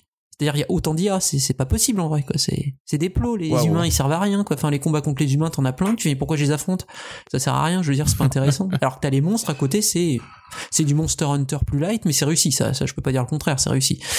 Bref, euh, avec le 2, ils pourront faire que mieux. C'est ça, c'est c'est pas dur, mais c'est un jeu Ubisoft malheureusement pour lui. Là où les autres jeux Sony, Saint-Jean Ubisoft, c'est-à-dire Spider-Man ou Ghost of Tsushima, à mon sens, sont euh, beaucoup plus réussis. Voilà, donc euh, voilà. Et, D'accord. et j'ai- je joue un petit peu aussi. Si, un dernier truc que je recommande parce qu'il est sorti sur Switch. Alors j'ai joué dans le Game Pass de la Xbox, mais il est sorti sur Switch. Je le conseille, c'est Record of Lodos War, le Metroidvania sur le monde des Ah, chroniques oui. de la guerre de Lodos, que j'ai vu se faire tailler pour sa durée de vie, mais j'ai envie de brûler les gens quand ils font ça au lance-flamme. À chaque fois, c'est débile. Si le jeu il est bien en 8 heures et qu'il a fait le tour de ce qu'il avait à dire, ça dure 8 heures et c'est très bien. Surtout quand Oui, le jeu il euh. coûte 15 balles, faut arrêter de déconner. Et Surtout que moi, perso, je gueule, le- je gueule plus sur les jeux qui sont trop longs que les jeux qui sont trop Exactement, mais tu as raison, et tu fais bien. Et c'est un Metroidvania qui est assez classique, mais par contre qui a des très bonnes idées de gameplay, pas trop vues en plus comme idée de gameplay, justement assez intéressant, très bien animé, très joli, euh, du niveau de Symphony of the Night sur PlayStation en plus plus, et c'est vraiment chouette, bonne musique, bon combat de boss. Donc, fr- franchement, je le conseille. Si vous pouvez l'essayer, il à 15 balles, je crois, sur Switch, et il est juste sorti en démat. Il va sortir en boîte en janvier dans une super édition française à 30 euros avec euh, OST et artbook, donc euh, à essayer si vous le souhaitez également en physique. Bonne version Switch, à part quelques petits soucis techniques, je crois qu'ils vont être résolus, des petits problèmes où le framerate se barre sur des séquences pas très importantes, du genre tu tapes une viande pour te redonner ta vie, bah le framerate il s'écroule, je sais pas pourquoi. voilà. Et grosso modo, on a, c'est, franchement ça a essayé. Été surpris en très bien. Alors je me suis dit tiens un truc pour fan, ils vont encore foirer le truc et, et non non, c'est vraiment très bien. Voilà pour moi pour ce tour d'horizon. D'accord. Euh, bah, on va passer maintenant à Tomayo. Tomayo, tu veux nous parler de quelque chose? Euh, alors moi, euh, dernièrement, ça fait quoi Je dirais peut-être euh, un mois et demi. Euh, je sais pas si vous avez vu dernièrement, il y a eu euh, une annonce, alors qui concerne pas la Switch en tant que telle, mais plutôt le tablette, mobile et PC Mac. c'est la sortie d'un nouveau jeu de cartes Pokémon qui, qui va s'appeler Pokémon Live. Et bah, le fait de cette annonce, ça m'a relancé dans le, bah, le, jeu de cartes online qui existe déjà actuellement. Ça fait une bonne dizaine d'années maintenant qu'il y a un, un, jeu de cartes en ligne Pokémon qui fonctionne pas sur euh, téléphone mobile, ça fonctionne sur tablette et pareil PC Mac. Euh, j'y ai, joué il y a très très longtemps, hein, je, il y a 5-6 ans, je joue à ça. Et le fait que on puisse transférer l'intégralité de ces cartes de l'ancien jeu sur le nouveau, eh bien je me suis relancé dessus depuis euh, depuis euh, quelques semaines. Et bah du coup c'est toujours aussi bien. Alors je sais que voilà en ce moment il y a tout l'aspect spéculatif sur les cartes Pokémon etc qui sont en rupture de stock partout. Mais il faut savoir qu'à côté de ça bah, c'est quand même un super jeu de cartes. J'ai offert en plus à, au, au neveu de, de, ma copine euh, le, le, jeu de cartes, pareil, en, en, jeu de société, etc. à Noël, donc j'ai pas mal joué dernièrement. Euh, mais le jeu en ligne, voilà, si vous voulez euh, l'essayer, il y a pas mal de... Enfin, en gros, donc le jeu de base est gratuit. Vous pouvez gagner des boosters, vous pouvez gagner des cartes, etc. en jouant. Et euh, aussi, normalement, quand vous achetez des boosters physiques, vous avez un code à rentrer dans le jeu qui permet de débloquer le même booster, en fait, dans le, dans le jeu en ligne. Et euh, bah le truc qui est bien, c'est que disons, même si vous n'avez pas des decks super compétitifs, etc., parce que bah il faut avoir des cartes qui valent cher en 3 ou 4 exemplaires et c'est un peu compliqué à avoir. Euh, le jeu fonctionne sur un système assez sympa, ce qui fait que même avec les decks de base, en fait, il y a un format où vous jouez contre des adversaires humains, où vous pouvez, euh, en fait, vous pouvez utiliser que les decks préconstruits. Donc, ce qui fait que tout le monde a des decks pas très forts, et donc c'est possible de, de, faire pas mal de victoires et de gagner des, des, des, cartes par la suite. Donc voilà, ça fait un moment que je, ça fait ouais, un mois et demi maintenant que je me suis remis à ça et c'est toujours aussi cool. Donc euh, pour ceux qui connaissent Pokémon que pour l'aspect, euh, enfin je, je, sais que il y a plein de youtubeurs qui, qui ouvrent des cartes etc. Et ils jouent pas du tout au jeu de cartes. Ils disent oh là là, c'est juste j'ai la carte rare qui tombe une fois sur 350 paquets et ils sont contents. Et euh, c'est quand même dommage parce que le, le, jeu de cartes Pokémon est un, jeu de cartes vachement intéressant. Donc euh, je vous encourage à, à, essayer ça si vous l'avez jamais fait. Voilà le Pokémon JCC Online, c'est comme ça qu'il s'appelle, euh, qui est gratuit en téléchargement sur PC, Mac et tablette. Ouais, ça me fait juste penser que moi à l'époque j'avais passé ma vie sur le Pokémon Trading Card sur Game Boy Color là. Ouais. Ah, j'avais tellement kiffé, j'aimerais tellement qu'ils le ressortent euh, sur Switch. Enfin bon, peu importe. Bah, bah, il, est sorti, bah, ouais, il est sur 3DS. Ça serait bien qu'ils sortent le jeu sur Switch là, le, ouais. le jeu de, de cartes. Ouais. Bah, en fait, le truc, j'ai cru à un moment que c'était le cas, mais en fait non, ils vont sortir parce qu'il y a, y a Yu-Gi-Oh qui va faire pareil, qui va sortir un, un jeu de cartes euh, visiblement free-to-play qui, qui, va s'appeler Yu-Gi-Oh Master Duel euh, en début d'année prochaine. Et ce jeu-là, il est prévu sur absolument tout, c'est-à-dire il sort sur PlayStation, il sort sur euh, Switch, il sort sur ordinateur, tablette, enfin vraiment on pourra y jouer partout. Hmm. Et à côté de ça, enfin alors c'est pas Nintendo, c'est Pokémon Company qui gère le jeu de cartes, mais t'as Pokémon Company qui, qui se dit bon bah non, pas sur Switch. Donc euh, j'ai du mal à comprendre. Ils ont dit en tout cas qu'ils voulaient justement changer de jeu parce que bah voilà, ça faisait dix ans qu'ils tournaient sur la même architecture mise à jour, etc. et qu'ils voulaient euh, repartir un peu à zéro sur un truc qui soit plus moderne, j'imagine. Voilà, plus, plus moderne et qui soit qui possible de l'adapter sur plusieurs supports.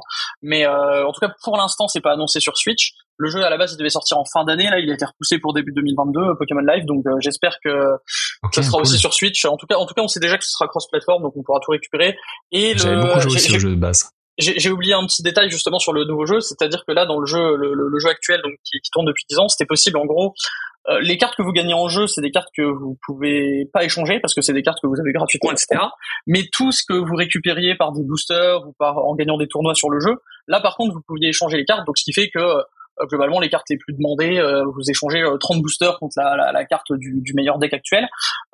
sur le prochain jeu, eh bien il y aura plus d'échanges puisque bien entendu ils vont nous mettre un pass de combat avec des, des, trucs payants. Enfin le, le truc c'est qu'avec ce jeu-là ils gagnaient pas d'argent, c'est-à-dire que le seul truc qu'ils faisaient c'était les gens en gros, on, pouvait, on peut pas payer dans le jeu autrement que en utilisant les codes qui sont dans les boosters. Donc euh, là, ils vont vraiment peut-être un peu plus monétiser. Euh, voilà, il va, il va, en tout cas, ils vont, on pourra transférer toutes ces cartes, mais il y aura plus d'échanges euh, sur le, le, nouveau jeu. Ça va être un système à la Hearthstone où on pourra décraft des cartes pour en refaire derrière. Donc voilà, il, Ouais. il verrouille un peu plus le truc pour faire de l'argent dessus. Donc euh, J'ai Voilà. j'ai- j'ai eu peur, j'ai cru que t'allais me dire qu'ils allaient mettre des NFT dans le jeu. J'étais là, oh, mais non. Non. non, non, on non. n'en est pas encore là. Heureusement, là, si Nintendo fait à ça, ça sera quand même grave. hein, mais bon. Vive les NFT. Oh là là. Euh, du coup, bah, à ton tour, Lendax, est-ce que tu veux nous parler de ce à quoi tu as joué euh, dernièrement? Oui, en ce moment, bah, je, rejoue au remake donc euh, Diamant et Perle, euh, comme je le disais tout à l'heure. Donc là, j'ai fait mes premières chasses de Pokéradar. Donc chasse de Pokéradar, c'est un système pour essayer d'avoir des Pokémon chromatiques, donc shiny. Voilà, c'est très rigolo. Ils ont simplifié le système sur ces remakes-là, ce qui permet enfin de profiter de ce système-là sans se casser la tête. Donc ça, c'est plutôt cool. Donc ça, c'est le petit passe-temps comme ça de temps à autre. Mais sinon, mon gros morceau du moment, c'est évidemment l'extension de Final Fantasy XIV and the Walker, euh, alias euh, les queues de l'infini pour rentrer dans le jeu. Même si, même si ça s'est enfin calmé, ça y est, genre hier soir à 23h, j'ai pu lancer le jeu, j'ai juste eu, j'ai dû attendre une demi-heure, mais j'ai pu rentrer dans le jeu hier.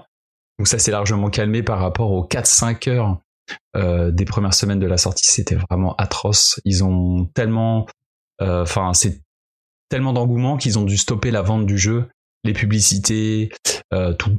Voilà. Donc là, ça y est, ça commence à se tasser. Moi, je peux enfin jouer au jeu en fait. Qu'en fait, je pouvais pas trop y jouer, donc là, je dois être au tiers du jeu. Je dois avoir fait le tiers hier parce que j'ai fait un donjon assez important avec un boss assez stylé. Donc on est toujours sur un jeu euh, qui est à, à une ossature euh, PS2, PS3. Donc c'est-à-dire que vraiment techniquement, moi, je, c'est vraiment le défaut du jeu, c'est-à-dire que c'est T'as une, une narration qui est toujours aussi géniale, une histoire prenante, etc. Mais à côté de ça, t'as des, des piquets, euh, t'as des piquets tout droits là qui parlent tous en rond pendant des heures et des heures et sans trop de mise en scène. Donc c'est un peu, ça pique un peu. Euh, au-delà de ça, voilà, il y a, y a quand même des, des choses excellentes dans le jeu. L'OST est toujours euh, le, le travail de, de Soken, c'est, pas possible. Je sais pas où va chercher toute cette inspiration. Et puis bah toujours les, les, les- le jeu multijoueur évidemment entre entre amis qui est, qui est toujours top en donjon, euh, c'est vraiment très agréable. Donc euh, j'en ai à mon avis encore pour une pour au moins 40-50 heures, c'est très très long évidemment. Et puis euh, c'est vraiment euh, toujours assez- enfin franchement là en fait ils finissent euh, l'arc narratif qui est débuté avec euh, Realm Reborn.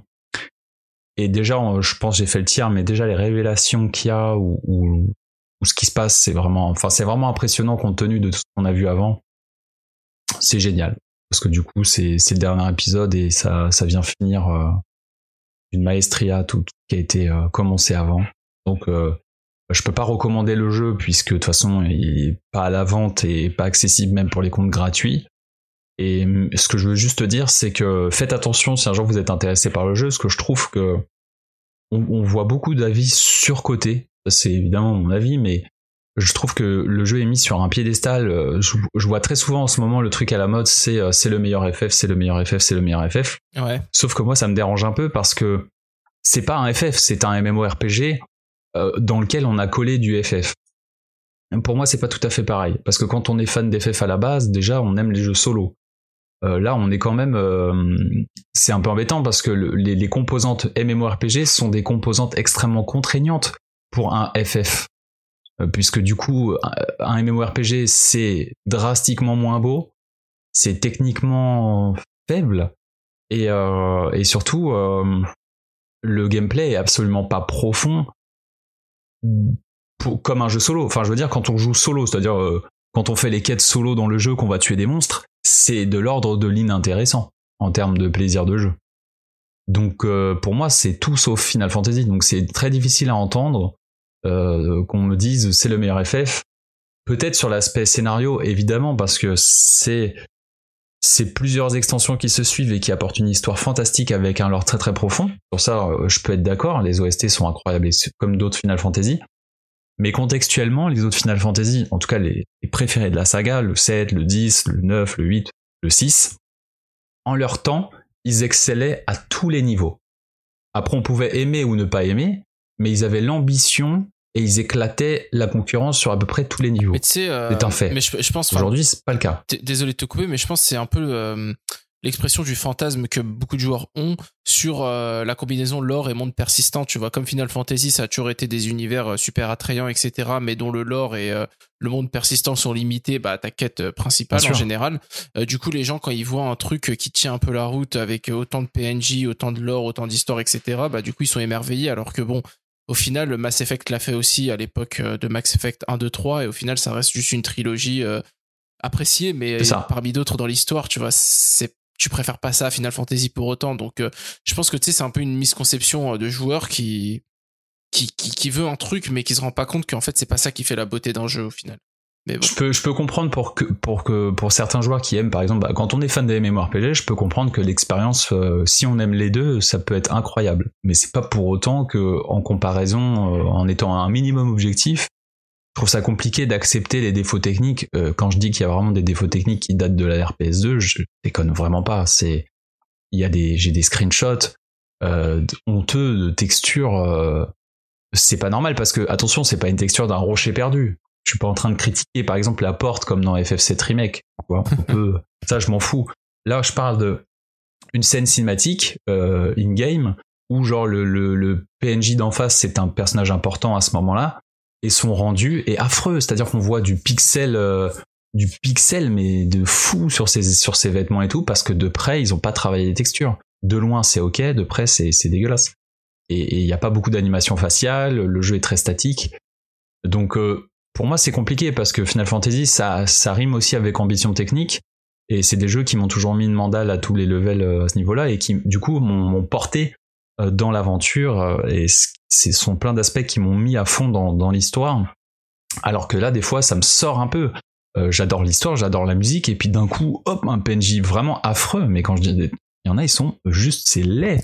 c'est pas possible d'avoir des personnages aussi laids euh, en termes de direction artistique, et bah malheureusement, du coup, des fois, c'est ça paie un peu les pots cassés. Et ça, c'est quand même à cause de sa structure MMO qui semble limitée. J'ai vraiment hâte de voir ce qu'ils vont faire avec Final Fantasy XVI, puisque c'est la même équipe, pour voir un peu de quoi ils sont capables sur un jeu solo et, et sans limitation, justement. On verra bien. Euh, donc, je le recommande pour ceux qui adorent les superbes histoires euh, avec euh, des ambiances incroyables. Mais par contre, je tiens à mettre mon point sur la table en disant attention, techniquement, euh, ça pique. Euh, le premier jeu, il est archi long et euh, pas très intéressant. C'est quand même, enfin, c'est difficile après de dire meilleur jeu ou meilleur truc quand il y a énormément de défauts comme ça et de contraintes. Donc voilà pour moi. Ok, eh ben, message reçu. Euh, bah, ça va être à mon tour de parler euh, d'un jeu auquel je joue en ce moment. Donc, euh, bah, je pourrais vous parler de, de Metroid Dread que j'ai adoré, de SMT5 que j'ai toujours pas fini, mais que je surkiffe de, de la mort. Je pourrais vous parler de mes, de mes heures sur Cerebral Academy ou sur Dicey Dungeon que j'ai pris récemment. Mais je vais vous parler d'un jeu un peu ancien qui n'est pas sorti sur Switch. C'est Sekiro. Alors Sekiro, comme vous le savez, c'est un jeu de, de Miyazaki From Software édité par Activision. Donc c'est euh, c'est l'équipe qui a fait euh, Demon's Souls, puis les Dark Souls et Bloodborne aussi, et qui va bientôt sortir euh, Elden Rings en 2022 que j'attends aussi euh, beaucoup, euh, malgré les critiques. Mais euh, Sekiro, qu'est-ce que c'est? Sekiro, en fait, à la base, ça devait être un, un Tenchu. Donc le Tenchu, si vous connaissez pas, c'est euh, une série de jeux où on sorti sur PlayStation à l'époque où on incarne un ninja dans le Japon féodal. Donc c'est un jeu euh, un peu action infiltration en gros mais euh, je sais plus exactement ce qui s'est passé, je sais plus si c'était un problème de licence ou euh, de direction artistique, mais c'est devenu Sekiro. Donc Sekiro, ça reprend un peu le principe de Tenchu qui est mixé euh, avec euh, Dark Souls et ça donne un jeu qui est extrêmement difficile. Certains disent même que c'est le Dark Souls, enfin le Souls-like plutôt le plus difficile de toute la série. Donc entre Demon's Souls, Dark Souls et Bloodborne. Et bah je dois dire que je kiffe ma race parce que déjà c'est un Japon féodal un peu déliquescent, un peu crade et un peu sombre. J'adore cette ambiance. Euh, ensuite, euh, il y a une jouabilité qui certes a des défauts parce qu'on peut parler de la caméra qui des fois décroche complètement, euh, où tu perds le verrouillage, ce qui est une catastrophe dans un jeu aussi punitif. On peut parler aussi de certains sauts qui des fois, tu sais pas pourquoi ils foirent. Hein. Remember Astral Chain, bon c'est pas à ce niveau-là, mais quand même c'est agaçant sur un jeu aussi punitif encore une fois. Mais bon sang, le, le, enfin déjà le level design est excellent. C'est-à-dire qu'il y a plein de passages, enfin il y a plein de gardes que tu peux contourner, il y a même des boss que tu peux contourner, etc. C'est vrai, enfin plutôt des mini-boss, parce que les boss sont inclus dans le scénario, euh, que tu peux contourner. C'est vraiment excellent. Tu découvres des choses à chaque fois que tu repasses à un endroit.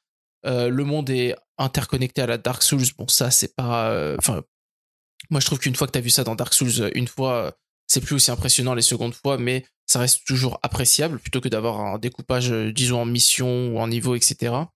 Euh, Il y a un lore qui est encore une fois très cryptique mais très poussé, alors hein, qui est un peu plus explicite quand même que dans les Dark Souls parce que là le scénario a une place prépondérante, mais qui est excellent. Mais euh, là où vraiment le jeu me bluffe, c'est au niveau du, euh, du game design et du sound design. Puisque, en gros, le principe du jeu, c'est qu'on va se battre au sabre contre les ennemis. Donc, souvent, on va essayer de les avoir de façon furtive pour pouvoir les tuer en un coup.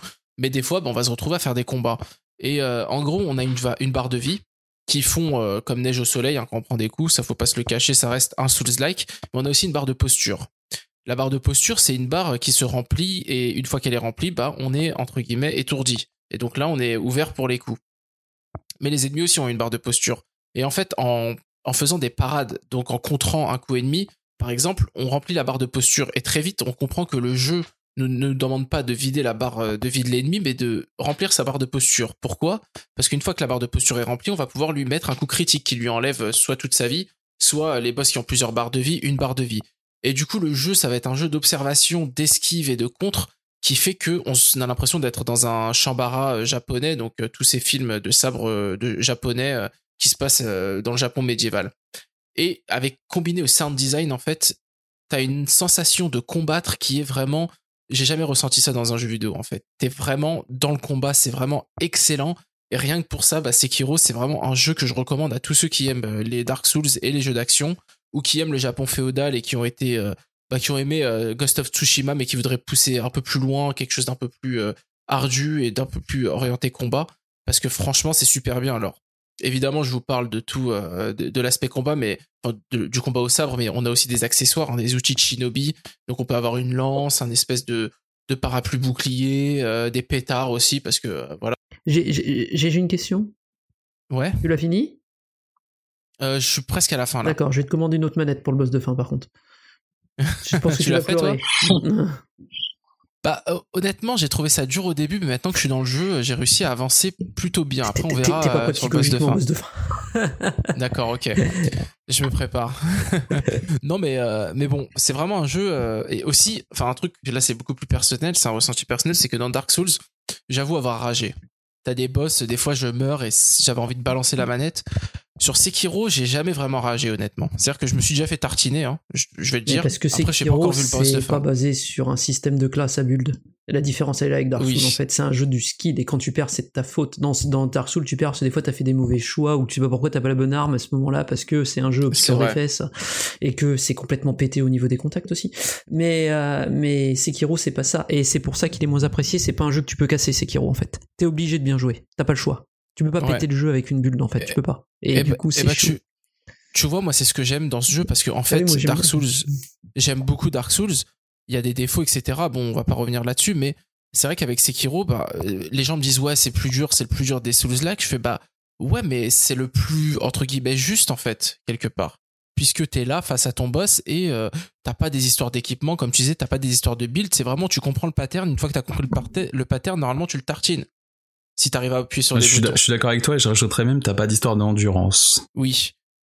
Et moi, c'est un aspect qui me, qui me, qui m'emmerde profondément parce que je suis quelqu'un de très instinctif et qui marche sur euh, bah, le côté réflexe. Ouais. Et dans Dark Souls, devoir gérer une espèce de barre d'énergie qui parfois, parfois je suis mort parce que juste j'ai pas pu mettre le dernier coup, parce que j'avais plus d'énergie, j'ai pas pu faire une roulade. Ça, c'est quelque chose qui est à contre-courant de ma façon de jouer et qui m'a toujours euh, posé problème.